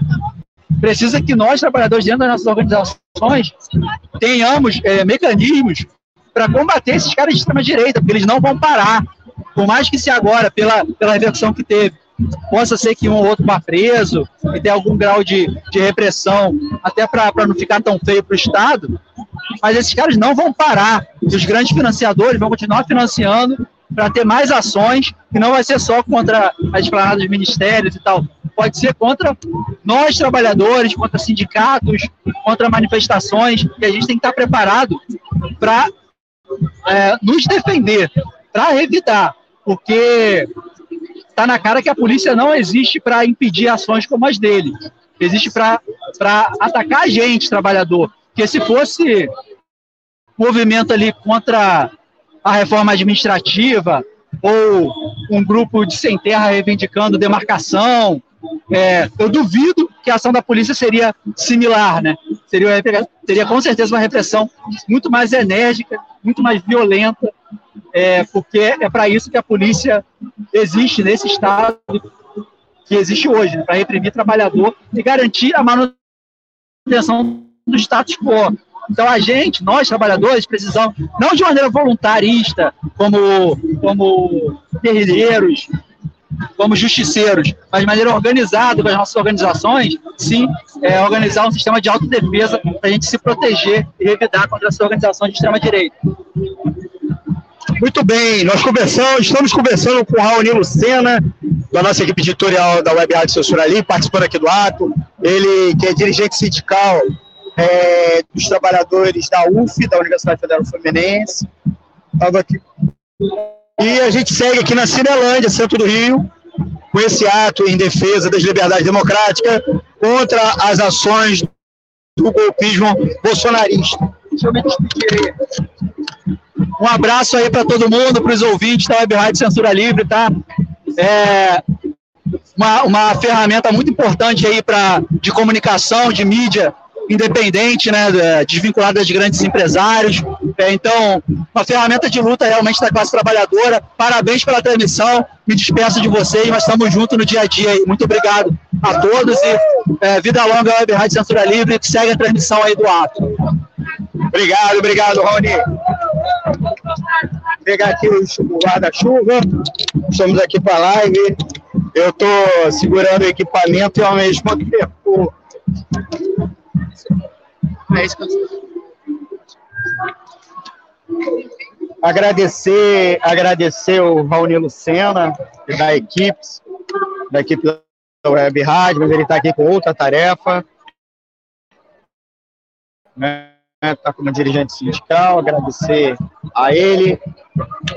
E pedir aos amigos e amigas ouvintes que estão acompanhando a nossa cobertura ao vivo, desse ato do dia 9 de janeiro de 2023, direto aqui da Cinelândia, centro do Rio, é, que é uma parte dessa série de atos que vem acontecendo nas principais cidades do Brasil e nas capitais estaduais, em defesa das liberdades democráticas, contra o golpismo bolsonarista que protagonizou ontem, domingo 8 de janeiro, é, uma ação de vandalismo destruindo os três palácios, sede dos três poderes da República.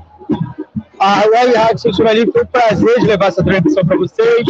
A gente pede a ajuda dos amigos e amigas que estão acompanhando a live para dar o like, né? apertar o botão curtir, o botão gostei, que permite educar os algoritmos a, a que vocês recebam mais conteúdos da nossa rádio, como também outras pessoas, usuários das plataformas, recebam nosso conteúdo como sugestão. Então, agradecendo a vocês que estão aqui, também deixando seu comentário, seu comentário, né, é, que a gente vem lendo vários momentos o comentário, né, colocando aqui no ar. Parou um pouquinho de chover, se quiser baixar o guarda-chuva.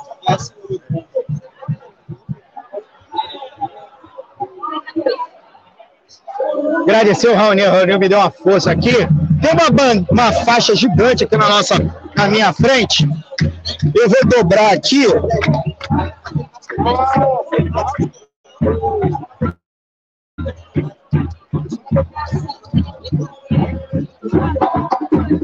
Enquanto eu filmo aqui, agradecer o Antônio, que está lá na, no estúdio, ajudando com áudio.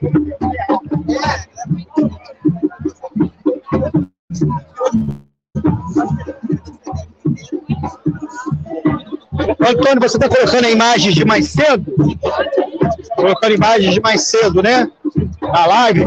Vários dos nossos ouvintes estão enviando fotos, né? Fotos. Então, bonitas fotos.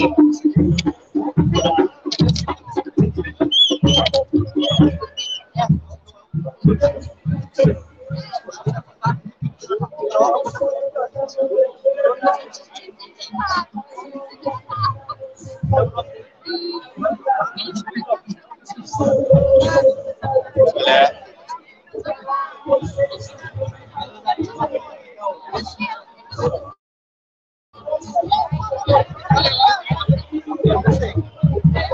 Eu queria pedir aos nossos amigos e amigos ouvintes para compartilhar a live nas redes sociais, se inscrever no nosso canal e clicar no sininho para aviso de novos vídeos. Você pode participar aqui da nossa transmissão é, enviando um comentário, uma foto, ou um vídeo, ou um áudio para o nosso WhatsApp, o 21 96553 8908. Vou repetir, 21 96553 8908. O nosso e-mail é contato clweb.com. Tem uma faixa aqui atrás contra a ultradireita golpista organizar a autodefesa. Né? Vários setores e ativistas vêm chamando atenção para a questão que é preciso autodefesa, não acreditar, não confiar que a polícia e as Forças Armadas vão defender as liberdades democráticas contra as ações dos golpistas. Há certa conivência, até mesmo uma conveniência por parte dessas instituições, das forças de repressão. Eu queria pedir aos nossos ouvintes também a se inscreverem na, nas nossas redes sociais. A gente está no Instagram, arroba Rádio Censura Livre, no Twitter, arroba Censura Livre, é, WR Censura Livre, e Facebook, Web Rádio Censura Livre. Lembrando que a gente também tem, disponibiliza nosso conteúdo sobre formato de podcast nas plataformas Ancho, Spotify, Google Podcast, Deezer e nos principais agregadores de podcast. Tá bom, gente? Agradecendo a vocês que estão aqui conosco ao vivo.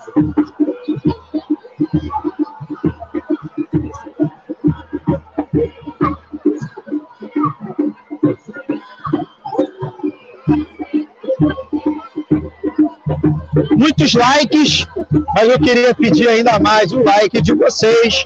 Lembrando que o like permite educar a plataforma para você receber receber mais conteúdo da nossa rádio.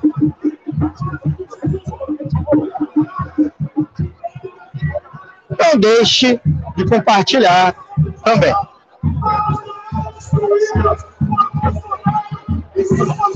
Antônio, pode botar o vídeo da Daisy, tá? Pode botar o vídeo da Daisy. Não sei se você consegue botar também o, de, o vídeo da concentração do ar. Pessoal vindo de Niterói, São Gonçalo, Maricá, Rio Bonito. Então, daqui a pouco a gente coloca aqui na live.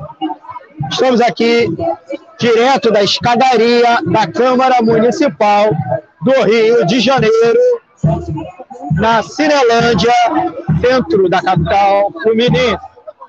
Muitos cariocas e fluminenses da região metropolitana presente, bem lotado, um mar de gente aqui. O ato, é, o ato começou às 17 horas, começou uma chuva fina, muito frio, vazio, mas em menos de meia hora é, cresceu mais de 10 vezes e agora toda a Cinelândia lotada.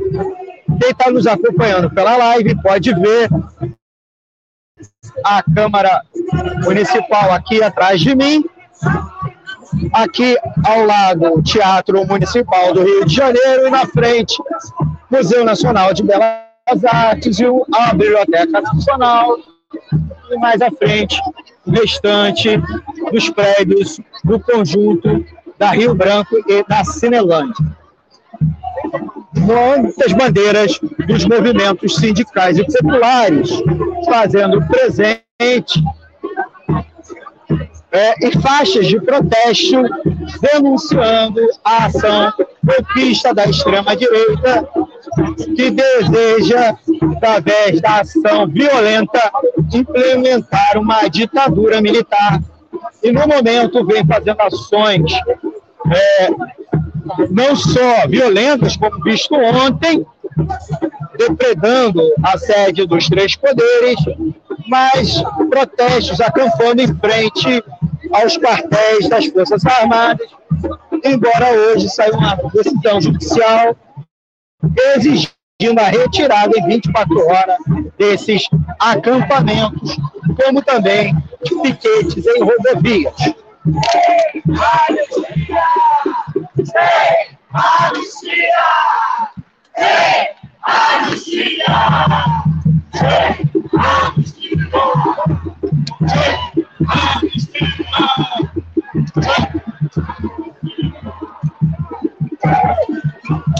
Oi.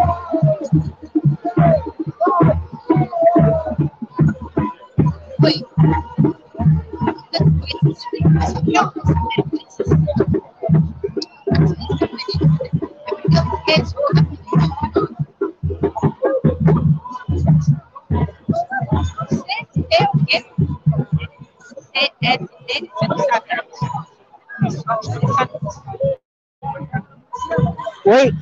CSP com lutas Central Sindical e Popular. Com lutas. CSP com lutas. Central Sindical do Andes. Obrigada. Aqui ajudando o colega da imprensa. Você está fazendo tipo streaming? É. É ao vivo? É. Rádio Censura Livre. Rádio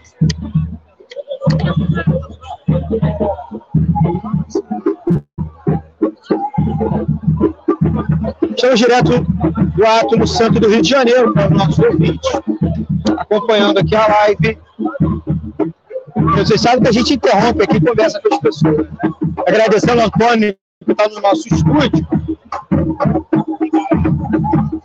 O Antônio, você está liberado para colocar aqui na, na, na, mesa de transmissão, na mesa de transmissão, o vídeo da, do ato lá do dia Niterói, tá bom? É só botar, vou botar na tela que eu paro de falar. Aquilo foi uma intimidação aos trabalhadores e que a gente não pode aceitar uma situação daquelas. É, nós, trabalhadores, não vamos aceitar a destruição da saúde, nós não vamos aceitar a destruição da educação pública, nós não vamos aceitar é, golpismo, entendeu? Nós não vamos aceitar. Né? Então, por isso que hoje todo movimento social organizado vai fazer um ato público às, às 18 horas na Cinelândia, a concentração vai ser às 16 horas. Nós do PSTU vimos que a, a, na cidade de Niterói não podia passar em branco essa situação, foi tudo muito rápido, né? Enfim, então uma resposta é necessária, foi necessário ser dada, por isso que nós estamos aqui. Nós não vamos aceitar racismo, nós não vamos aceitar machismo, certo? O feminicídio continua, vários, ne vários negros e negras. A gente já viu um jovem que, que, que teve um pau que foi com guarda-chuva confundido com uma arma. Ontem lá a gente viu, ninguém foi confundido, ninguém levou tiro. Agora na favela a gente vê quando é trabalhador de educação lutando por educação. Se fossem trabalhadores, né, com certeza teria tido atitudes é, altamente truculentas, que está errado, não pode ter, né? Então, mais do que nunca, a gente está vendo, né? Aonde é que estava a polícia diante daquilo lá, certo? Aonde é que estava a Guarda Nacional, obras de arte importantes de Di Cavalcante, certo? Caríssimas que foram destruídas, aquilo é vandalismo, né? Cadê? Aonde é que estava? Enfim, caveirão é só para preto, é só para pobre, na favela, lutando por, lutando por segurança. Então, mais do que nunca, a gente não pode aceitar isso.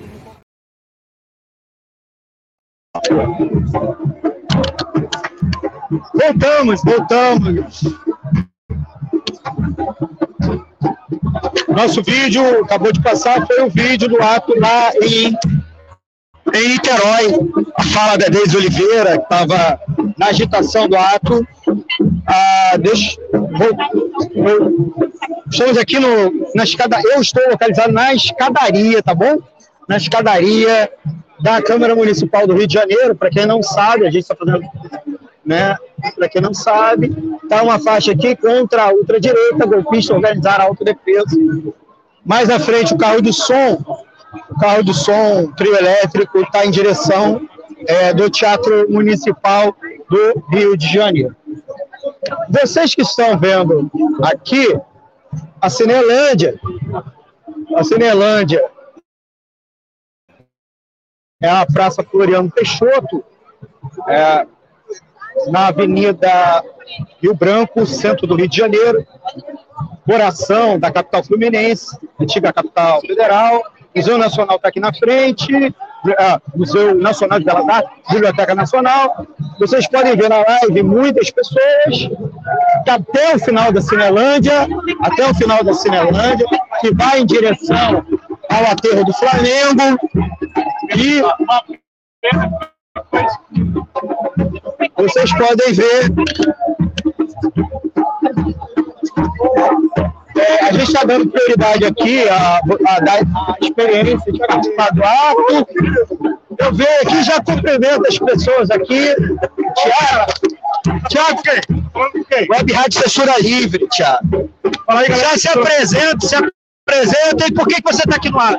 Fala galera, meu nome é Thiago Batista, eu sou desenvolvedor de software e sou, trabalho na indústria de jogos também, sou é, designer de narrativa de jogos. Provavelmente vocês nunca ouviram falar nisso, mas dá uma googlada que vocês vão saber. É, eu fui militante do PSTU durante muitos anos, eu sou revolucionário trotskista. E eu estou aqui para reforçar é, essa luta contra esse fascismo que está crescendo no Brasil, contra esse marasmo que tem na esquerda, de achar que não está na hora de reagir, a, reagir a hora de reagir agora. E é isso, estou aqui com a coluna da galera do PSTU e da Comutas. Estou aqui na luta com vocês, galera. Tiago, Tiago, Tiago. Tiago aí vai convidar depois para entrevistar o Tiago. Cara que é desenvolvedor de, de videojogos, videojogos. Como é que você chama? Oi? Quanto você tá falando de jogos? É game? Só que falar game, né? Mas isso aí é, é jogo, sempre por jogo. E, pô, tenho muito interesse em falar, dar uma perspectiva revolucionária e socialista para a indústria de jogos, é bem interessante. Vamos convidar, vamos convidar. Tem, tem, tem contato do Thiago? Ele depois me passa, passa meu Thiago, meu contato para ele. Hã? Não tem teu contato. Vou te, vou te entrevistar no meu programa da. Economia Fácil. Procura, procura lá no YouTube, Economia Fácil. A gente vai reencontrando as pessoas e vai conversando, trazendo novas experiências para os nossos ouvintes, a diversidade de pessoas aqui fazendo, fazendo presente. É, a, gente lembra, muita gente até gostaria de acompanhar as falas do carro do som. A gente fala que tem muitas lives acompanhando direto o, carro de som, né, gente? Então, a nossa prioridade é, é passar a experiência do protesto, da manifestação aqui na Cinelândia, pedindo preservação das liberdades democráticas, denunciando as ações golpistas, o terrorismo golpista do bolsonarismo que defende a ditadura militar. Né? Então, estamos aqui. Ah, por favor.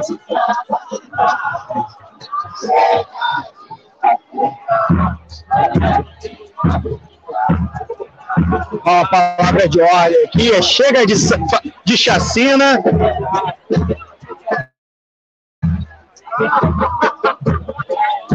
Ixi.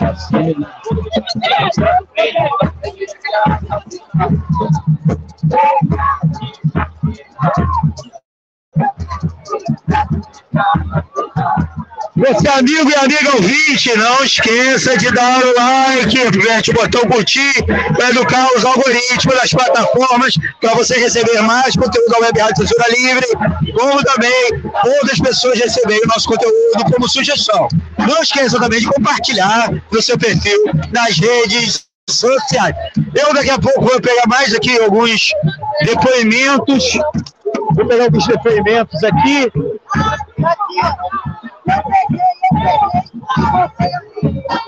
Eu vou conversar com algumas pessoas. Estou com a Samanta Guedes aqui, com a Rita daqui a pouco. Vou pegar as duas para falar aqui na rádio. A, a Rita é sempre difícil, é pro Jonas. Vou falar sem mais a Samanta Guedes, coordenadora geral do CEP. Executiva Nacional. Peraí.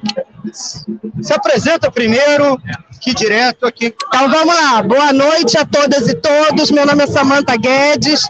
Primeiro, sou profissional da educação infantil do município do Rio de Janeiro, a maior rede da América Latina. Estou coordenadora geral do CEP, sou da Executiva Nacional do Movimento Mulheres em Luta e da Executiva Estadual da CESP com Lutas. Muito bem.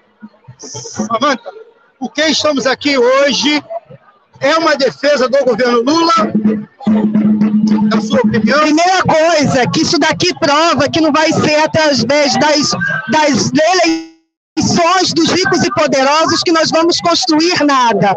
Nós estamos aqui pelos trabalhadores por causa do ato golpista que teve para poder retirar ainda os poucos direitos que a gente tem dessa democracia dos ricos e poderosos. E nós trabalhadoras sentimos muito bem o que, que é esse momento. Se sem direitos, quase poucos direitos, a gente se encontra nessa situação, imagina com a retirada direta. E os números fazem, falam muito. Aqui no estado do Rio de Janeiro já tiveram cinco feminicídios na primeira semana que se tem de 2023. Sem falar. Ei! Ei, anistia!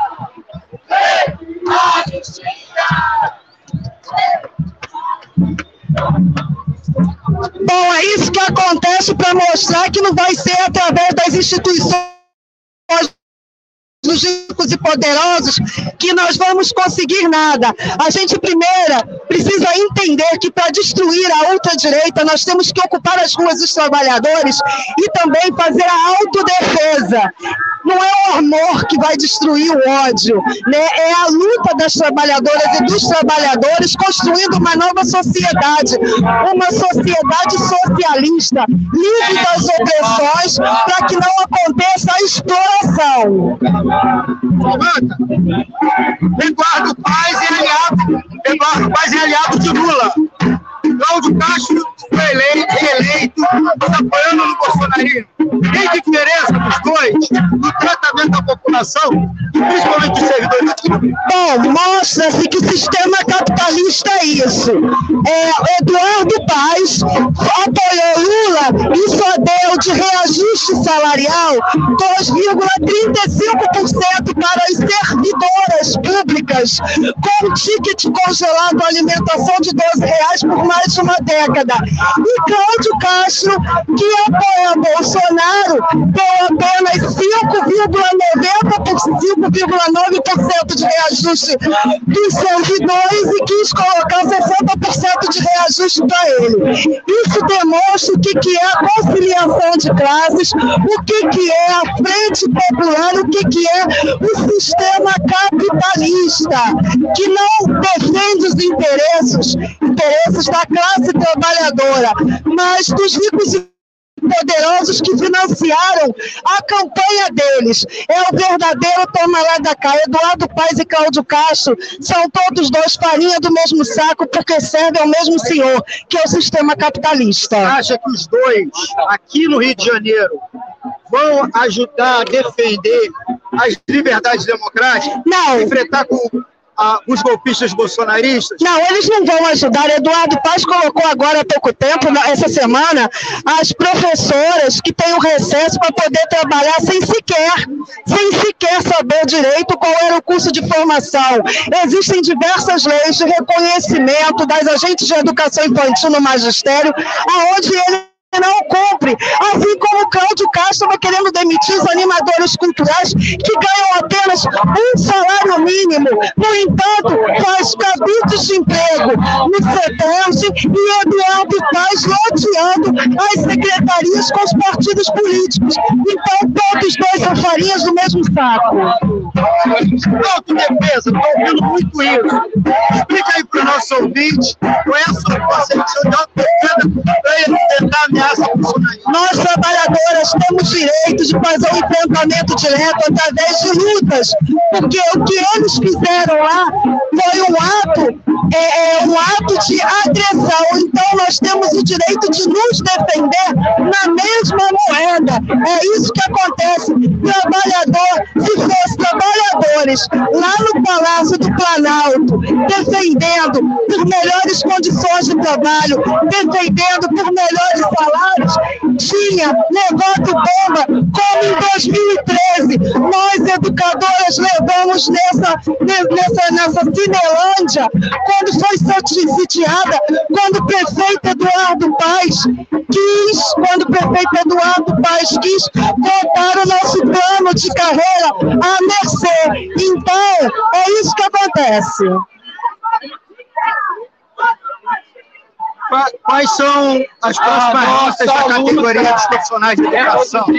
E vocês se sentiram contemplados governo Lula, inclusive a equipe do Ministério da Educação? Não, nós não nos sentimos contemplados no governo Lula, inclusive a Cinelândia em 2013, quando nós, trabalhadoras da educação, que somos a maioria, apanhamos dentro dessa casa, no dia seguinte o Lula veio contemplar Sérgio Cabral, que era, que era governador do Estado que queria mudar o título de eleitor. Então, todos os que estão aí nessa que estão né, nesse Ministério da Educação são os grandes, é, os grandes empresários, é a privatização que se tem da educação, aonde retira o direito da população pobre, negra, das trabalhadoras a uma educação de qualidade. Inclusive, nós queremos que se tenha a revogação do ensino, da reforma do ensino.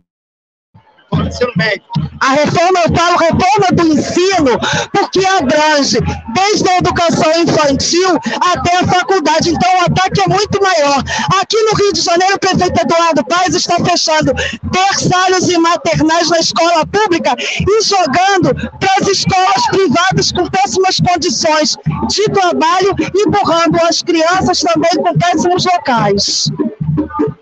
Obrigado, Samanta. Falamos com Samanta Guedes. Vamos direto aqui da Cinelândia, centro do Rio de Janeiro. Tá gigante, tá gigante. Falando aqui dos nossos amigos ouvintes. Gigante o ato em defesa das liberdades democráticas, trabalhadores nas ruas, contra os golpistas da ultradireita. Essa ação aqui de hoje é um revide ao, às ações terroristas realizadas ontem, domingo, 8 de janeiro, em Brasília, capital federal, que resultaram na depredação da sede dos Três Poderes, na Praça dos Três Poderes, em Brasília, DF. Então vamos fazer aqui mais entrevistas, conduzir mais entrevistas, dar um giro também com a câmera aqui na nossa live, mostrando o quanto a Cinelândia, centro do Rio de Janeiro, que bem no coração da capital fluminense, onde concentra o prédio histórico, na nossa frente aqui, a Biblioteca Nacional, Museu Nacional de Belas Artes, o Teatro Municipal, é, mas aqui, antiga sede do Supremo Tribunal Federal, hoje, Centro Cultural da Justiça Federal, e atrás de mim está a Câmara Municipal do Rio de Janeiro, inclusive com uma faixa bem grande contra a anistia golpista, contra a ultradireita golpista organizar a autodefesa. Né? A gente faz a transmissão um pouco diferente, vem ficar focando no carro de som, muitas lives no carro de som. É, muita live e vídeo. A gente depois sobe para o nosso canal as falas registradas no carro do som, a gente dar prioridade aqui na live, na live, a fala dos ativistas, alguns dos quais até subiram no carro de som, tá? Falaram no carro de som, mas estão aqui embaixo, estão na escadaria aqui do, da Câmara Municipal do Rio de Janeiro. Tá? Você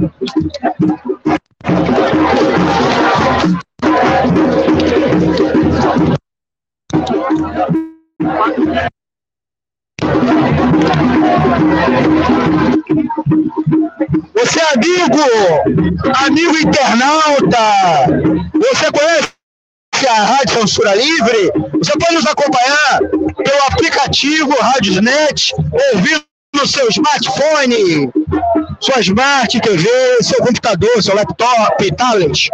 Também pelo nosso site www.célibadadradio.com e as lives, as lives. Você acompanha pelo Facebook, Twitter e YouTube. Nosso canal no YouTube, procura a gente lá, arroba Rádio Censura Livre. No YouTube, inscreva-se no canal e clique no sininho para receber avisos de novos vídeos. Dê o like, o like ajuda a você receber o conteúdo da Web Rádio Livre e que o nosso conteúdo seja oferecido como sugestão a seus amigos e amigas. Além de dar aquela força para a rádio. Ó, Iracema Cine deixou um comentário, deixa seu comentário também. Ela escreveu aqui: parabéns para o povo que luta. Todas essas é a verdadeira manifestação. Parabéns. Lembrando que a, a ação golpista de ontem não foi uma manifestação, foi uma ação terrorista, terrorista para implantar o terror. Né? Foi uma insurreição fascista, proto-fascista, contra o regime democrático burguês, ameaçando as liberdades democráticas, né? Podemos até condenar as instituições do regime democrático burguês, mas devemos defender as liberdades que permitem, inclusive, liberdade para lutar contra os ataques que essas instituições praticam contra nós. Olha aí, protege, acho. Sem anistia, sem anistia.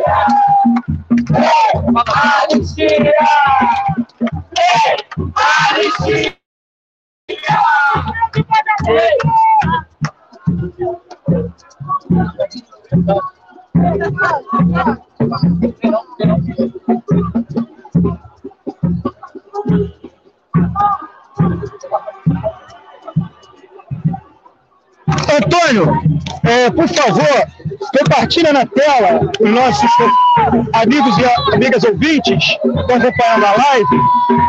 É, nós estamos com várias fotos com que contém é, o resultado da depredação ontem. Tá? Eu estou com dificuldade de botar na tela. Olha, vocês estão acompanhando na live a invasão do Palácio do Planalto, sede da Presidência da República, do Poder Executivo, por parte da malta bolsonarista, da malta golpista bolsonarista, tomando o Palácio do Planalto para depredar. Na sequência, pode, pode botar, Antônio, não sei se você. Ah, isso aí é uma charge comparando a ação bolsonarista de ontem, né, dos camisa verde e amarelo, né, o, chamar, o apelidado de gado bolsonarista, comparando com a ação dos golpistas do Capitólio nos Estados Unidos de 2021. Também aconteceu em janeiro, só que em janeiro de 2021. É uma charge que viralizou hoje. Antônio, próxima, próxima foto, por favor.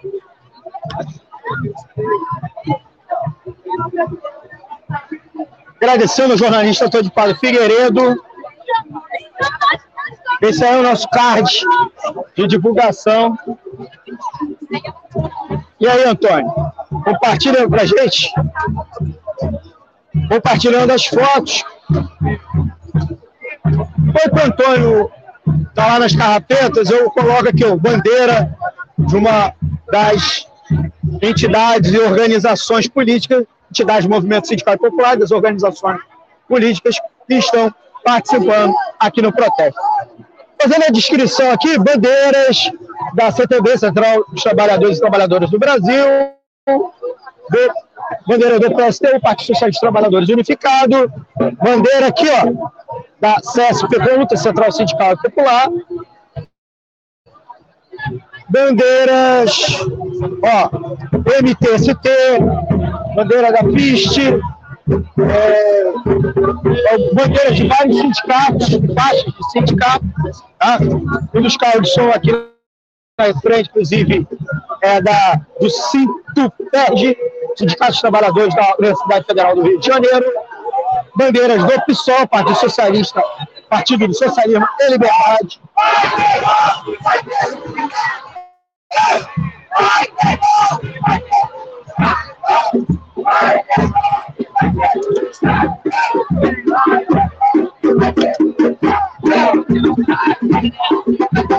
Registrar também, registrar também bandeiras da Palestina, cujo Estado de Israel vem massacrando a população, e o novo governo ultradireitista de Benjamin Netanyahu anunciou a ocupação definitiva da faixa de Gaza com colônias, com assentamentos, na prática inviabilizando a, a implantação eventual de um Estado para os palestinos. Então, um governo que foi aliado do bolsonarismo, né, o governo Benjamin Netanyahu em Israel. Então, bandeiras da Palestina presentes aqui na manifestação. Ó, outras musiquinhas aqui, palavra de Deus. Eita! Eita, eita, eita! Vai, Deacia! Golpista na cadeira! Eita! Eita, eita, eita! Não vai ter amnistia! Golpista na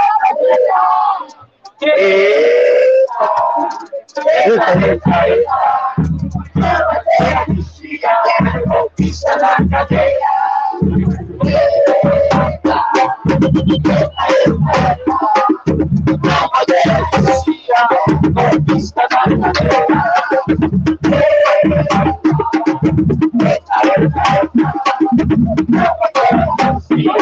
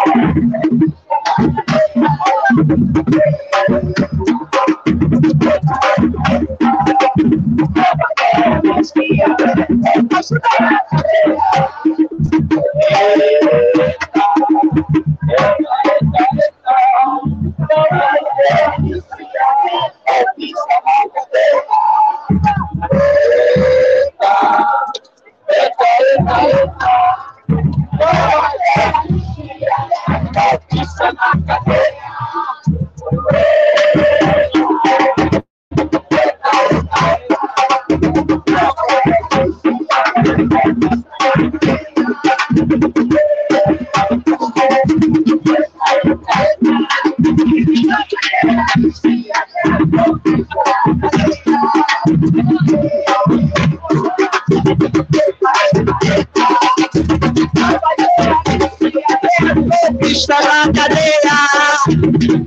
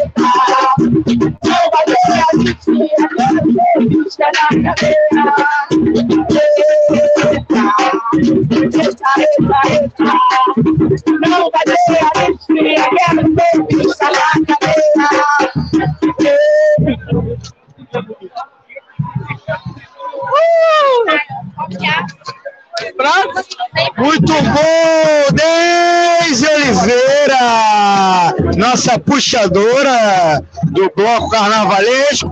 Eu quero conversar com Daniele Bornia, que também está aqui. Boa noite, Daniele Bornia. Daniele Bornia, apres- apresentadora do Análise Livre. Daniele, por que você está presente no ato de hoje? É um ato em defesa do Lula? Não! Olha aí. Boa noite aos ouvintes, internautas da Web Rádio Censura Livre. Hoje não é um ato em defesa do Lula, é uma manifestação a gente não podia deixar de marcar posição contra a, a festa da ignorância que aconteceu em Brasília ontem. Que é, a gente não pode confiar nem um pouco nas instituições dessa democracia dos ricos, que eles passaram lá duas horas vandalizando os prédios públicos, mas, no entanto, quando tem uma manifestação de trabalhadores, tá animado hoje.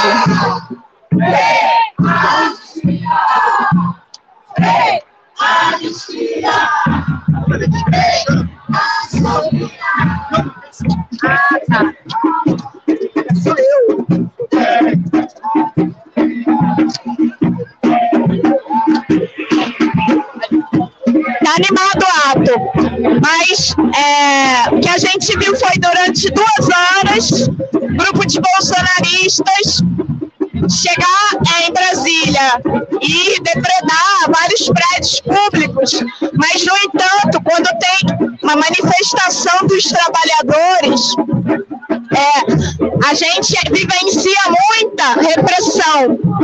Ocupa Brasília, por exemplo, foram mais quatro horas de é, repressão com chuva de bomba, bala de borracha, bala de verdade, naquela mesma Brasília, quando os trabalhadores se manifestaram contra a reforma da Previdência, que retira o direito dos trabalhadores à aposentadoria.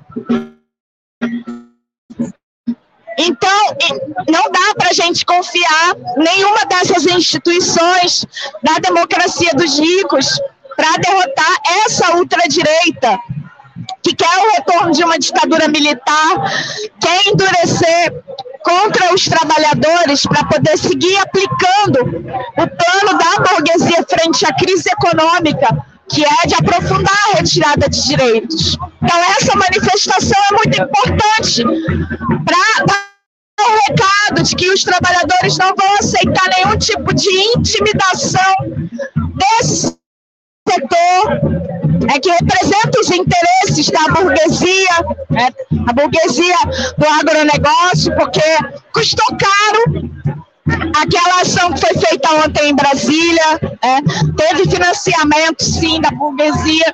Então, estamos aqui para mostrar que não vamos aceitar nenhum tipo de intimidação, que os trabalhadores é, organizados em luta, sim, é que vão derrotar essa ultradireita e estamos trazendo também as nossas bandeiras de luta. Porque a necessidade da classe trabalhadora é ter emprego, é ter moradia, é o fim do machismo com investimento para que a Lei de Maria da Penha seja implementada e não tenha corte de verbas para o combate à violência, como a gente viu acontecer desde que essa lei foi promulgada.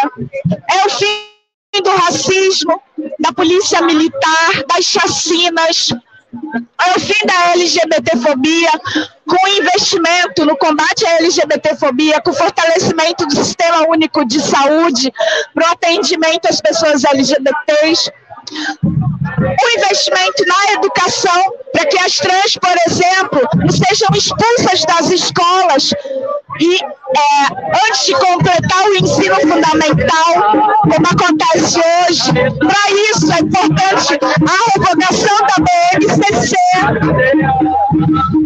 que o não revogou no revogaço que fez no dia da sua posse. Então estamos aqui trazendo as bandeiras de luta, que partem da necessidade da maioria da classe trabalhadora no Brasil, porque nós não precisamos de ditadura, precisamos de emprego, saúde, educação e vamos continuar na rua para exigir nossos direitos, enfrentar a retirada de direitos que o governo do Lula está disposto a seguir e para derrotar essa ultradireita com autodefesa, com organização, que esse é o caminho.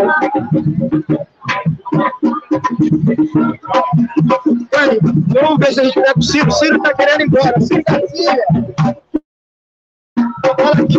Tem que sair um pouquinho É de rádio censuradinho. Pode ficar aí. Aí, vai.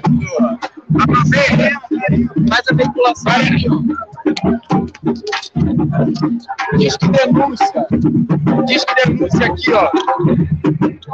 Vai dizer. Aí, galera, esse aqui é um canal de denúncia do Coletivo do Direito Popular Brasileiro.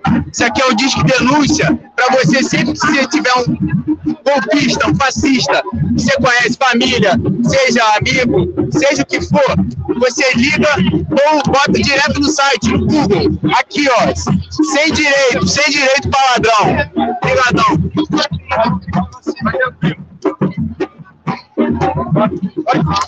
Estamos aqui com Ciro Garcia.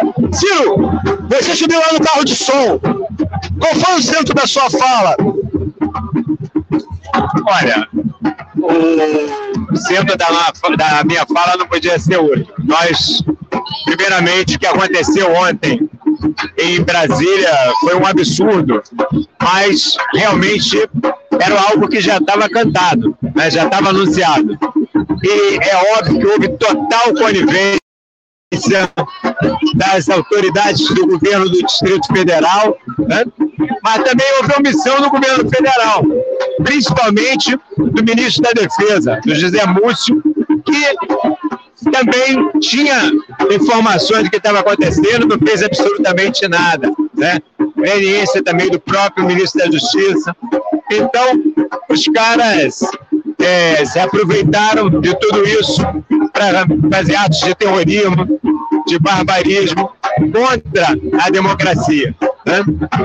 E o que nós queremos, e esse foi o centro da minha fala, é investigação e punição exemplar de todos os responsáveis, a começar pelo principal mandante, que é o Jair Bolsonaro, sua família e todos os asseclas que estão em volta dele.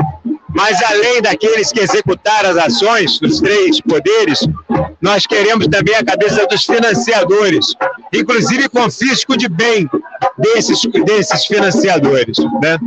Agora, outra questão importante é que essa conivência do governo Distrito, do Distrito Federal e leniência do governo federal demonstram que nós não podemos confiar nas instituições da democracia burguesa, da democracia burguesa para derrotar a extrema-direita bolsonarista, a extrema-direita nazifascista. Então, nós temos que discutir a questão da autodefesa dos trabalhadores, dos setores explorados e oprimidos, a partir das suas entidades de classe, a partir das suas associações, e nós discutimos a autodefesa dos trabalhadores e povo na rua, que é o que nós estamos fazendo aqui na Cinelândia, dando uma resposta é, rápida num dia de chuva, mas que mobilizou milhares de pessoas aqui na Cinelândia em resposta a esse, essa tentativa de golpe, essa tentativa terrorista golpista que aconteceu aqui em Brasília, mas mais que isso, em defesa das liberdades democráticas aqui no nosso país. Então, essa é a questão que está colocada para nós. Está tendo, tá tendo o hino, tá tendo, o hino nacional está sendo entoado. Só esperar um pouco que a gente volta com o. Brasil!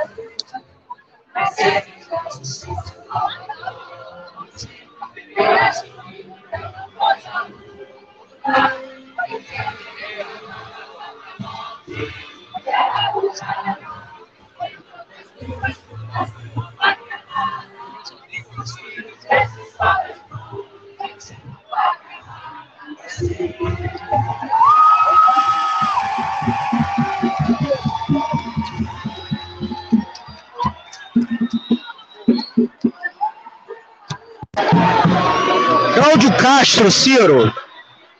Confiamos nele que ele vai fazer a, a proteção contra os golpistas.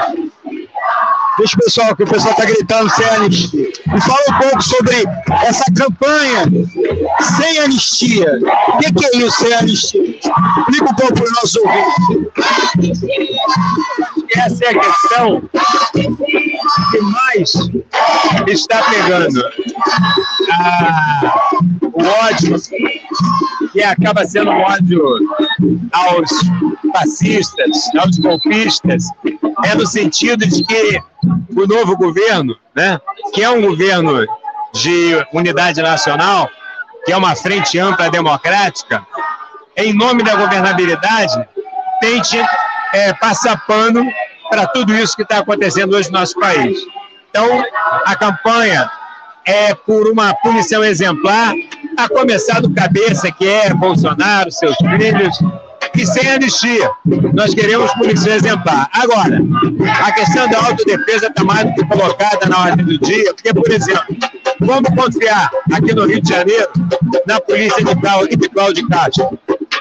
Hoje eu passei para vir aqui para essa manifestação, ainda estava o, o acampamento lá na, na porta da Central do Brasil. E aí, quando é que vai sair? Como é que nós vamos confiar nessa polícia de Cláudio Castro? Se é, se é para subir nas favelas e promover o genocídio do povo negro, né? chacinar a juventude negra das nossas favelas, das periferias, eles são ultra eficientes. Agora, vão ter essa mesma eficiência para combater essa extrema-direita bolsonarista, nazifascista, se as próprias polícias estão investindo neles, daí a necessidade da autodefesa dos setores explorados. Começamos com Ciro Garcia, nosso articulista de ciência política, historiador, professor universitário.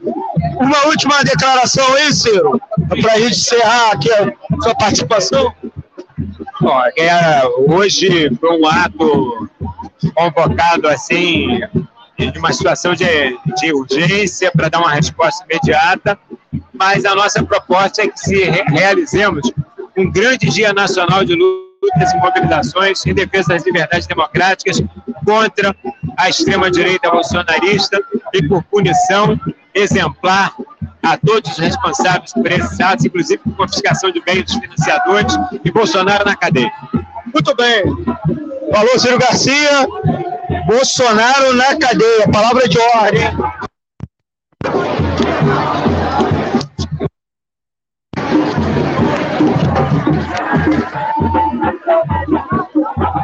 Olá, ouvintes!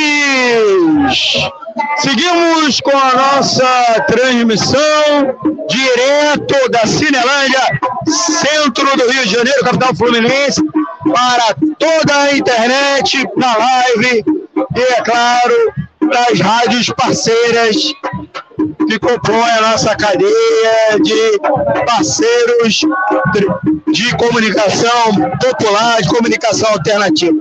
Agradecendo você que está acompanhando a live, pedindo para, mesmo quem eventualmente esteja assistindo depois da live encerrada, não esqueça de dar seu like. O like ajuda a gente nas plataformas, ajuda que mais pessoas recebam nosso conteúdo da Web Rádio e você também receba outros conteúdos da Web Rádio Transfera Livre, tá bom? E se inscreva no canal e clique no sininho para receber aviso de novos vídeos.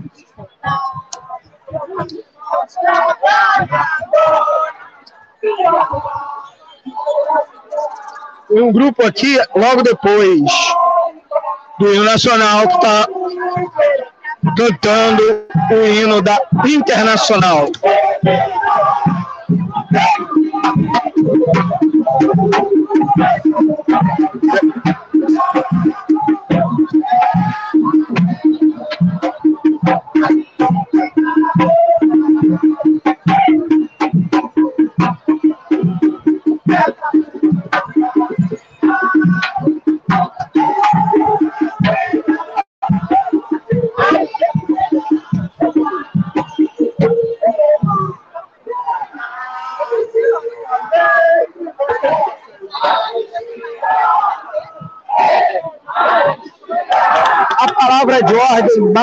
Ouvida hoje é sem anistia.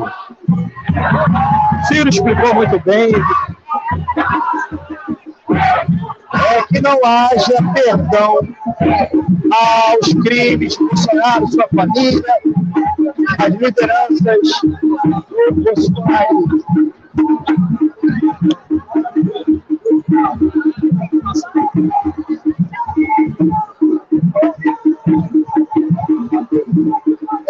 Você ouvinte, está aqui acompanhando a gente,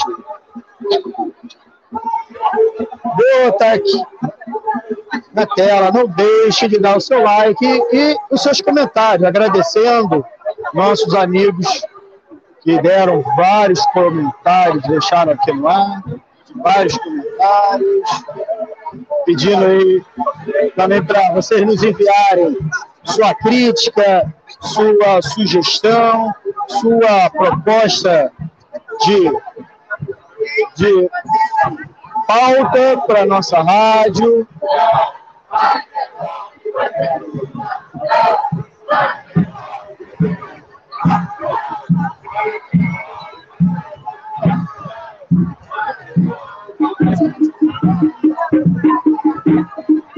Você pode participar conosco enviando seu comentário, sua foto, seu vídeo áudio no WhatsApp da Web Rádio Censura Livre.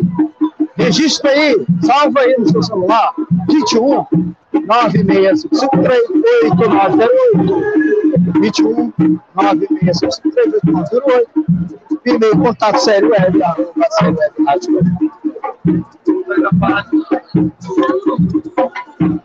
Ao final da transmissão, você sabe, a gente disponibiliza o nosso conteúdo também em formato podcast.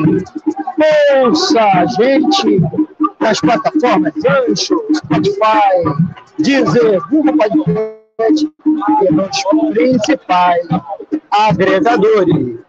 Você pode nos acompanhar não só ao vivo, como a nossa grade completa de programação pelo nosso site www.clradio.com e se informe com outras notícias e ainda acompanhe notícias do crime e reapresentações.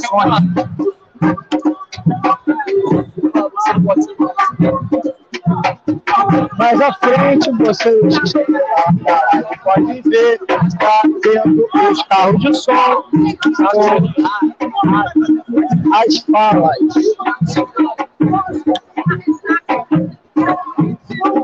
As falas das lideranças do movimento sindical e popular e das organizações políticas que participam do ato. A gente fica aqui no meio do povão para passar aquela a sensação se você tivesse com a gente aqui no ato. Inclusive ouvindo falas. Até porque é o seguinte, né? Outras plataformas transmitem lá as falas do carro de som. Então, o diferencial nosso é você conversar direto, direto com os participantes aqui do ato, no chão, no chão.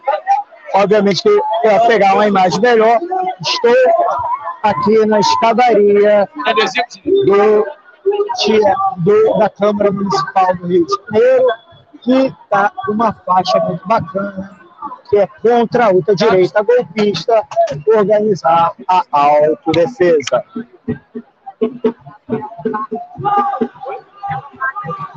Olha, o ato está muito grande, muito grande mesmo. Vocês podem ver. Vou botar bem aqui.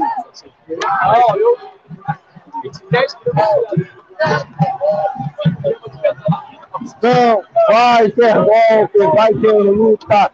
Não vai ter golpe, vai ter luta. É a outra palavra de ordem entoada repetidamente pelos manifestantes.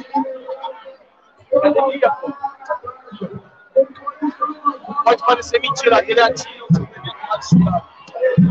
A Cinelândia no centro histórico do Rio de Janeiro. Vem no coração para referência, a referência fica junto da Avenida Rio Branco, Tem conjunto que reúne o Teatro Municipal do Rio de Janeiro, o Museu Nacional de Belas Artes, a Biblioteca Nacional e o antigo Supremo Tribunal Federal,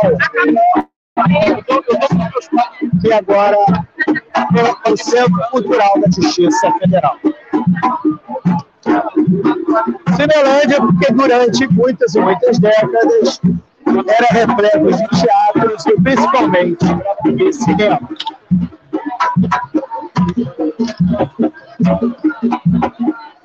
Muitas palavras de ordem, música, é até difícil ouvir as falas do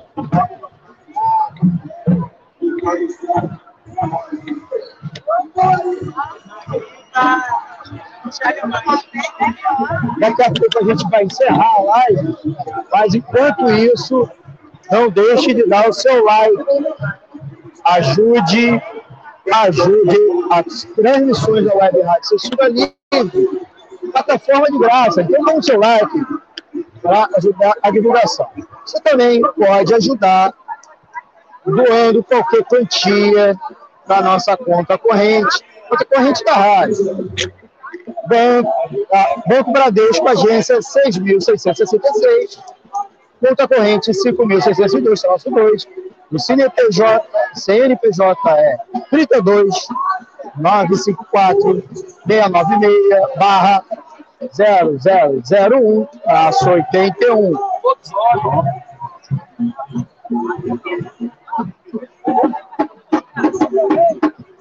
Nosso Pix está aqui também na nossa, na nossa transmissão na live. Pix, a chave Pix tá? é, é o CNPJ rádio, é o 32954 696 000181. É a chave Pix do CNPJ do meio da rádio. O chefe da equipe né, do nosso líder, o Antônio de Pádua Figueiredo, que está ajudando direto do estúdio físico, enquanto eu estou aqui fazendo a locução e as entrevistas, conduzindo as entrevistas direto do ar. Então, agradecer a você, ouvinte, internauta que nos acompanha ao vivo. Eu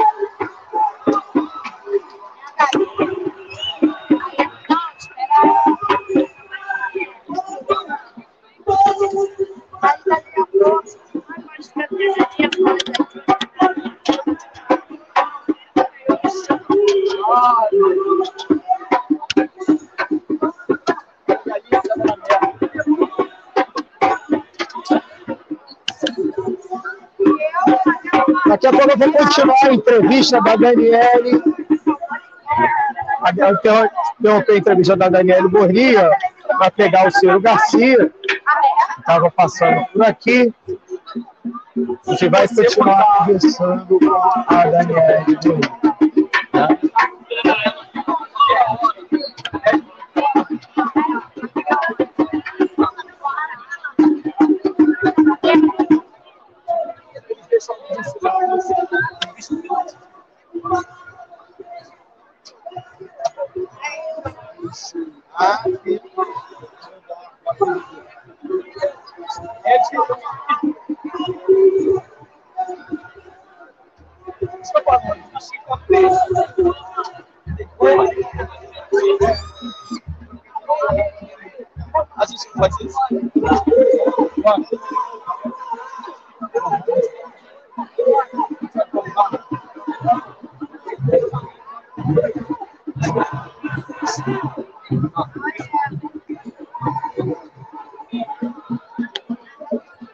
Estou falando aqui com o Antônio de Padre Figueiredo para colocar as fotos da ação terrorista de ontem dos bolsonaristas.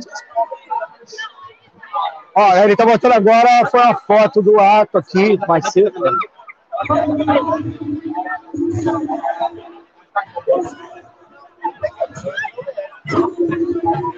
Na live vocês estão vendo os confrontos dos bolsonaristas Os bolsonaristas explicitamente com bandeiras, faixas pedindo ditadura militar. Aqui, ó, intervenção militar, quando tomaram o Congresso Nacional ontem, o prédio do Congresso, estenderam suas faixas fascistas pedindo ditadura militar. Destruíram os prédios históricos de arquitetura moderna da Praça dos Três Poderes. Alguns dos palácios ficaram sem nenhuma janela intacta, com todas quebradas e hora que eram janelas com película contra tiro. Para vocês verem, vocês, vocês verem, tomaram o Palácio do Planalto, que é a área de segurança adicional. Certa, teve confronto, foi pequeno, mas teve, mostrando que estavam dispostos a ver.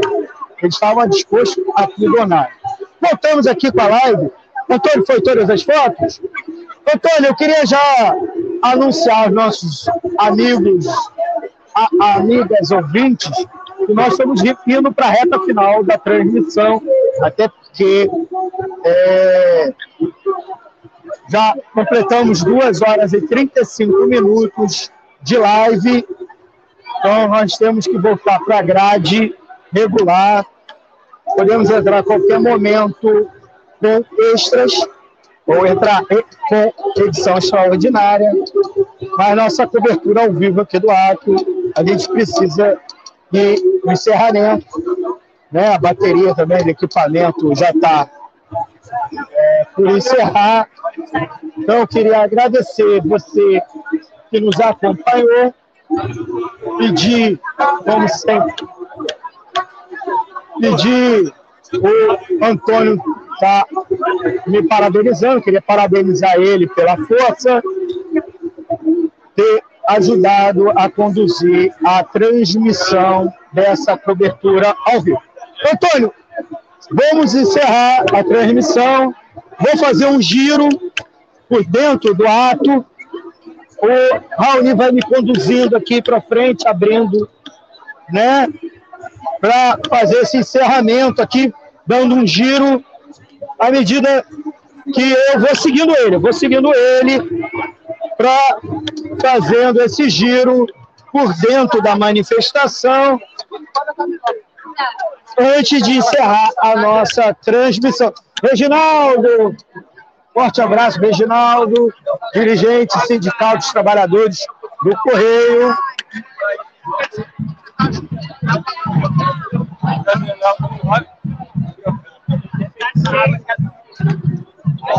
Vocês podem ver a escadaria da Câmara Municipal do Rio de Janeiro. Muita gente, bandeiras das organizações dos movimentos sociais, sindicais. Eu estou acompanhando o Raoni, mas eu não sei qual caminho que ele está seguindo.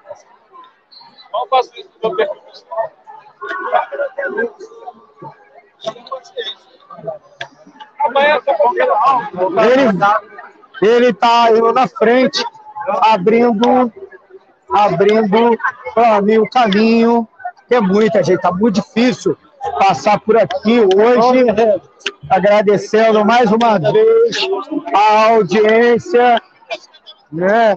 Enquanto eu passo para as pessoas, eu, aqui a Deise Oliveira aqui, Deise Oliveira. Enquanto isso, eu vou já me preparando. Estou dando os últimos recadinhos. Economia Fácil está de recesso no nosso programa, que é o Espaço de Economia da Rádio Censura Livre. A gente está fazendo edições gravadas, botando lá edições gravadas. O programa de hoje subiu, tá?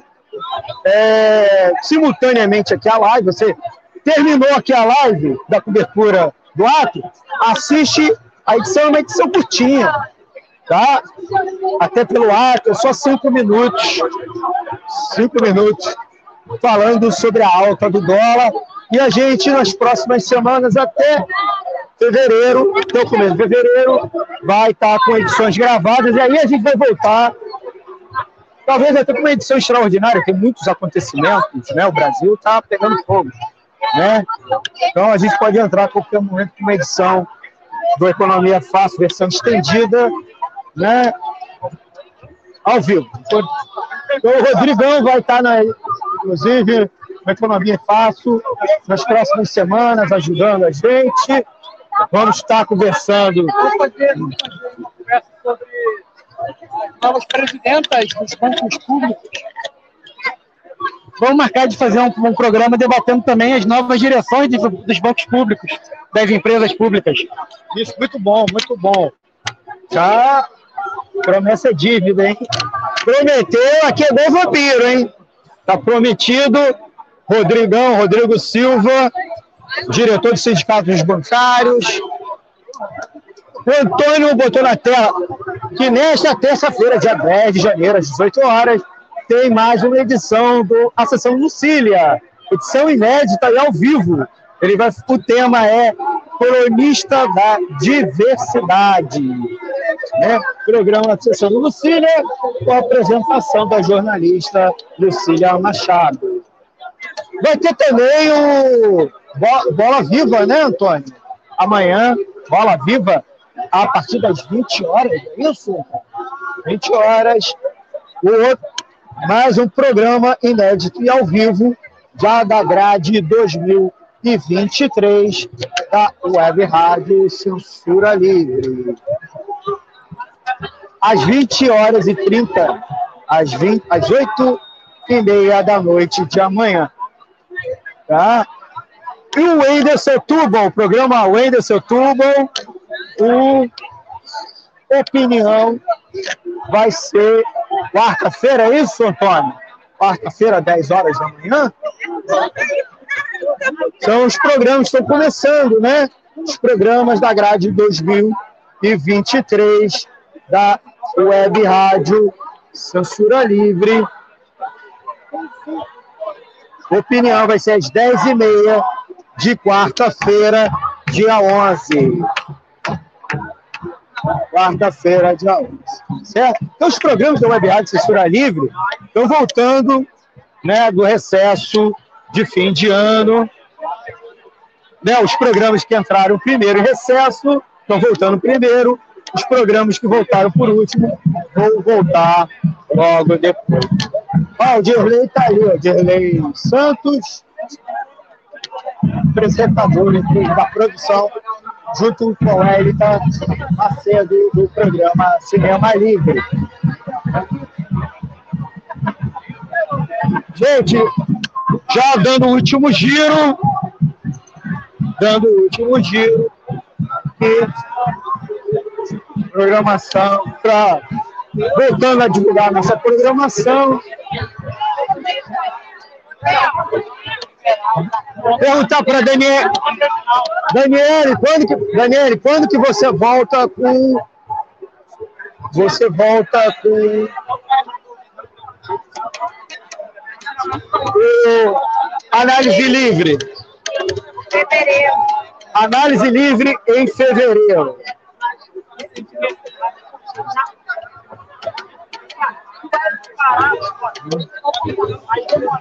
Vou aproveitar, antes de encerrar aqui, a gente ainda tem uns 15 minutos, antes de encerrar a live, agradecendo como sempre o Antônio. Lohan se apresenta aqui, Lohan Neves, estudante da UF. O que, que você achou do ato de hoje? Então, sou Lohan, como o Almir colocou, sou estudante da UF. Achei que foi um ato muito importante, muito necessário. Né? A gente viu a barbaridade que aconteceu lá em Brasília, né? E, infelizmente, né, foi um Capitólio brasileiro que foi anunciado, né? Eu sou militante da, da Juventude Rebeldia e também sou militante do PSTU.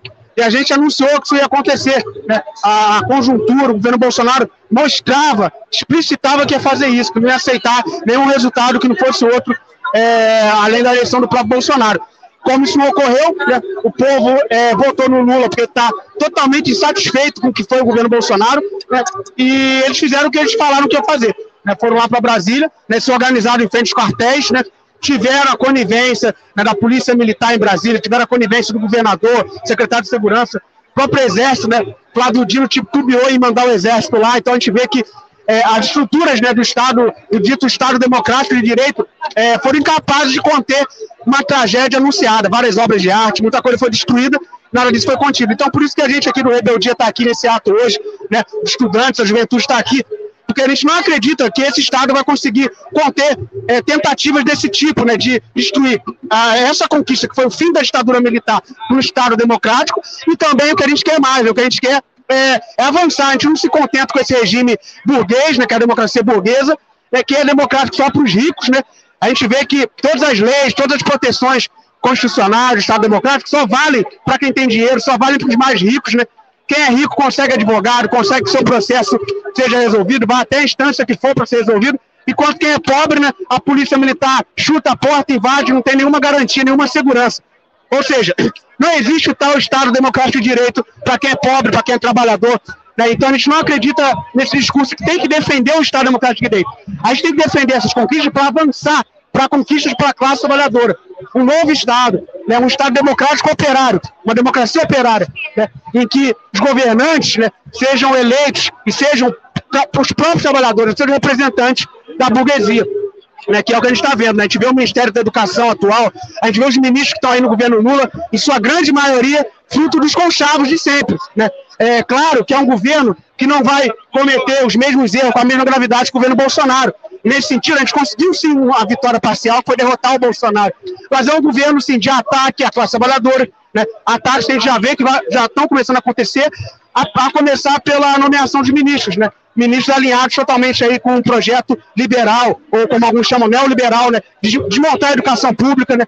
Não se falou, nem no discurso, nem nos primeiros movimentos da educação, em desfazer a reforma do ensino, né, em revogar a BNCC, não se falou nisso. Né? A própria comunidade LGBT né, é, é, denunciou que não foi exposto na fala do, do presidente Lula né, as suas pautas. Então, é um governo sim, que vai exigir muita luta. A gente não pode criar nenhuma ilusão que o governo, é, que esse atual governo do PT, o terceiro governo do Lula, né, e o quinto né, governo do, do, PT, que ele vai ser um governo diferente dos anteriores. Né? Vai, é, vai ser novamente um governo de conciliação e pior, um governo mais à direita, com Geraldo Alckmin aí na vice-presidência, e inclusive Geraldo Alckmin também assumindo o ministério, né?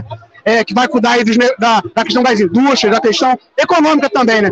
É, infelizmente é decepcionante. E gostaria também de mencionar aqui, né? O Ministério da, da Fazenda, né? Que voltou a ter esse nome, é, com o Haddad, né? Quem viu o discurso do Haddad viu que não é nada de diferente ou nada de profundamente diferente do governo do Ministério do Paulo Guedes. Haddad falou que a gente tem que manter, né? a gente tem que estabilizar essa economia. O que significa estabilizar a economia no capitalismo? Que não estabilizar a exploração da classe trabalhadora, estabilizar a miséria, estabilizar a fome. Isso é estabilidade no capitalismo. É, então é o Ministério da Economia ou o Ministério da Fazenda totalmente recuado, totalmente liberal, com Haddad ali à sua frente. Né? Então a gente tem que estar tá aqui justamente para tirar, para combater essa ilusão de que o governo do PT vai ser um governo de esquerda, um governo da classe trabalhadora. Muito pelo contrário, vai ser um governo liberal, um governo burguês de ataque à classe trabalhadora. Por isso é importante estar aqui na rua, enfrentando a ultradireita e denunciando que não é possível é, nenhum governo bom para a classe trabalhadora não ser o governo da própria classe trabalhadora, que é o governo socialista, o governo socialista rumo a uma sociedade comunista, onde a democracia realmente seja para todos e não só para os ricos. Né? Então, eu queria concluir minha fala, convidar você a conhecer o Rebeldia, convidar a conhecer também o PSTU, qual faço parte, é, clicar aí no sininho da Web Rádio Censura Livre para acompanhar a programação Web Rádio da classe trabalhadora, que está há muitos e muitos anos fazendo a cobertura dos atos. Né? Então, obrigado aí para quem acompanhou e compartilha aí essa live para estar gravada, compartilha com seus camaradas, seus familiares. É isso, concluo.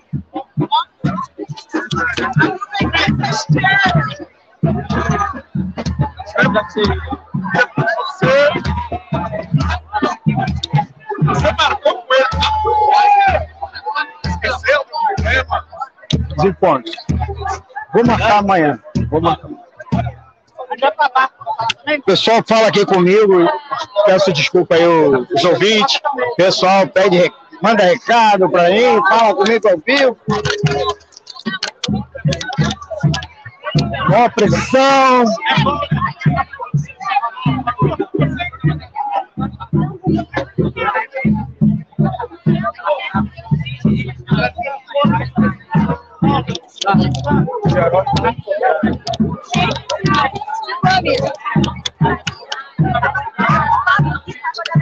É isso aí, ouvintes.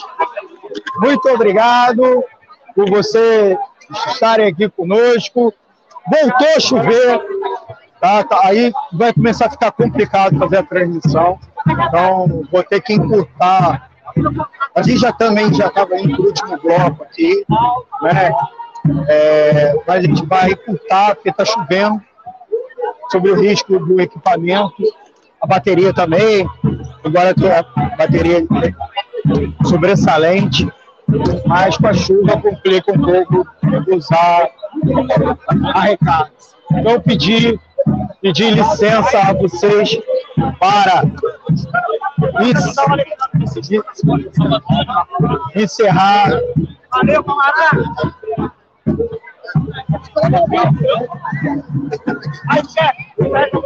pedir licença a vocês para a gente encerrar.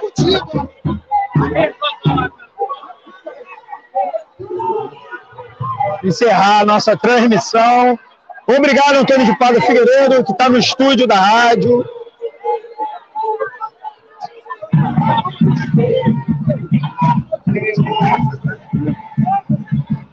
Você vai, né? Vou. Então eu vou seguindo.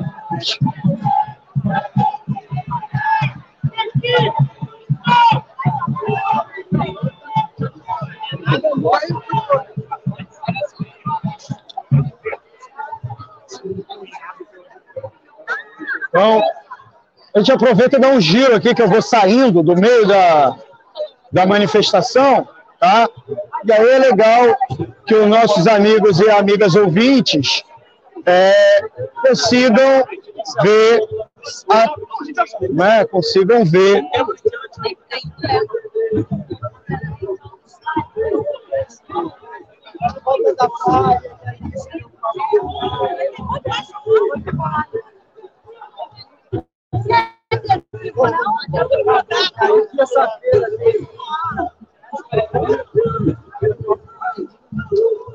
Em alguns minutos a gente vai estar encerrando a live.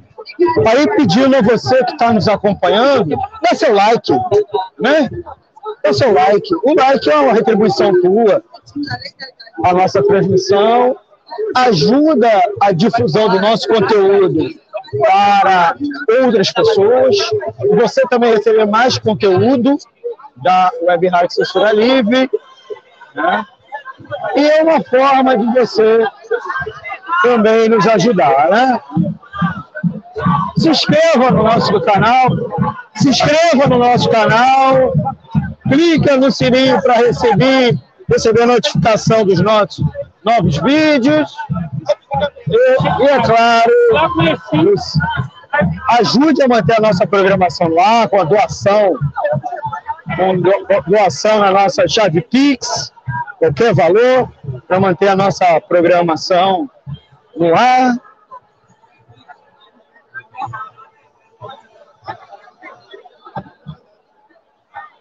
A Web Rádio Censura Livre é uma programação que não tem anúncio, não recebe dinheiro de empresas e partidos políticos, é bancado pelo Movimento Sindical Popular, por você, ouvinte, internauta. Você está gostando do nosso conteúdo? Ajude a colocar no ar a nossa programação. Enquanto é isso, a gente vai. Estão vendo de outro ângulo, né? Dessa, né, a gente lá no fundo, o, a Câmara Municipal do Rio de Janeiro, ali, Teatro Municipal, o carro de som tá ali. Não sei se dá para ver, com as falas. E aí a gente vai dando aqui uma, né, um perímetro.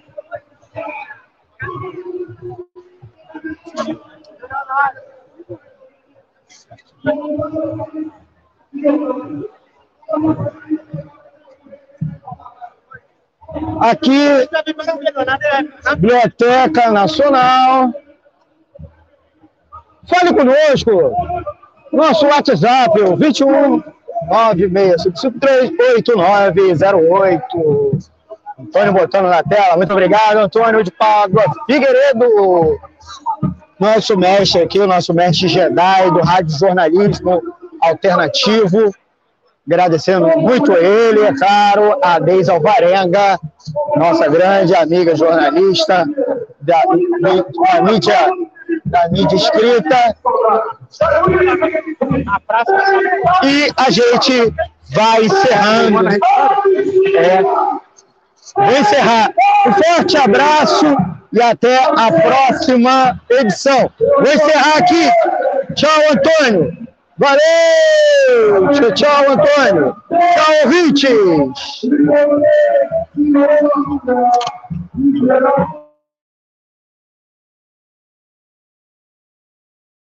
Jornalismo, debate sobre temas que você normalmente não encontra na mídia convencional, participação popular, música de qualidade e muito mais. Web Rádio Censura Livre, a voz da classe trabalhadora.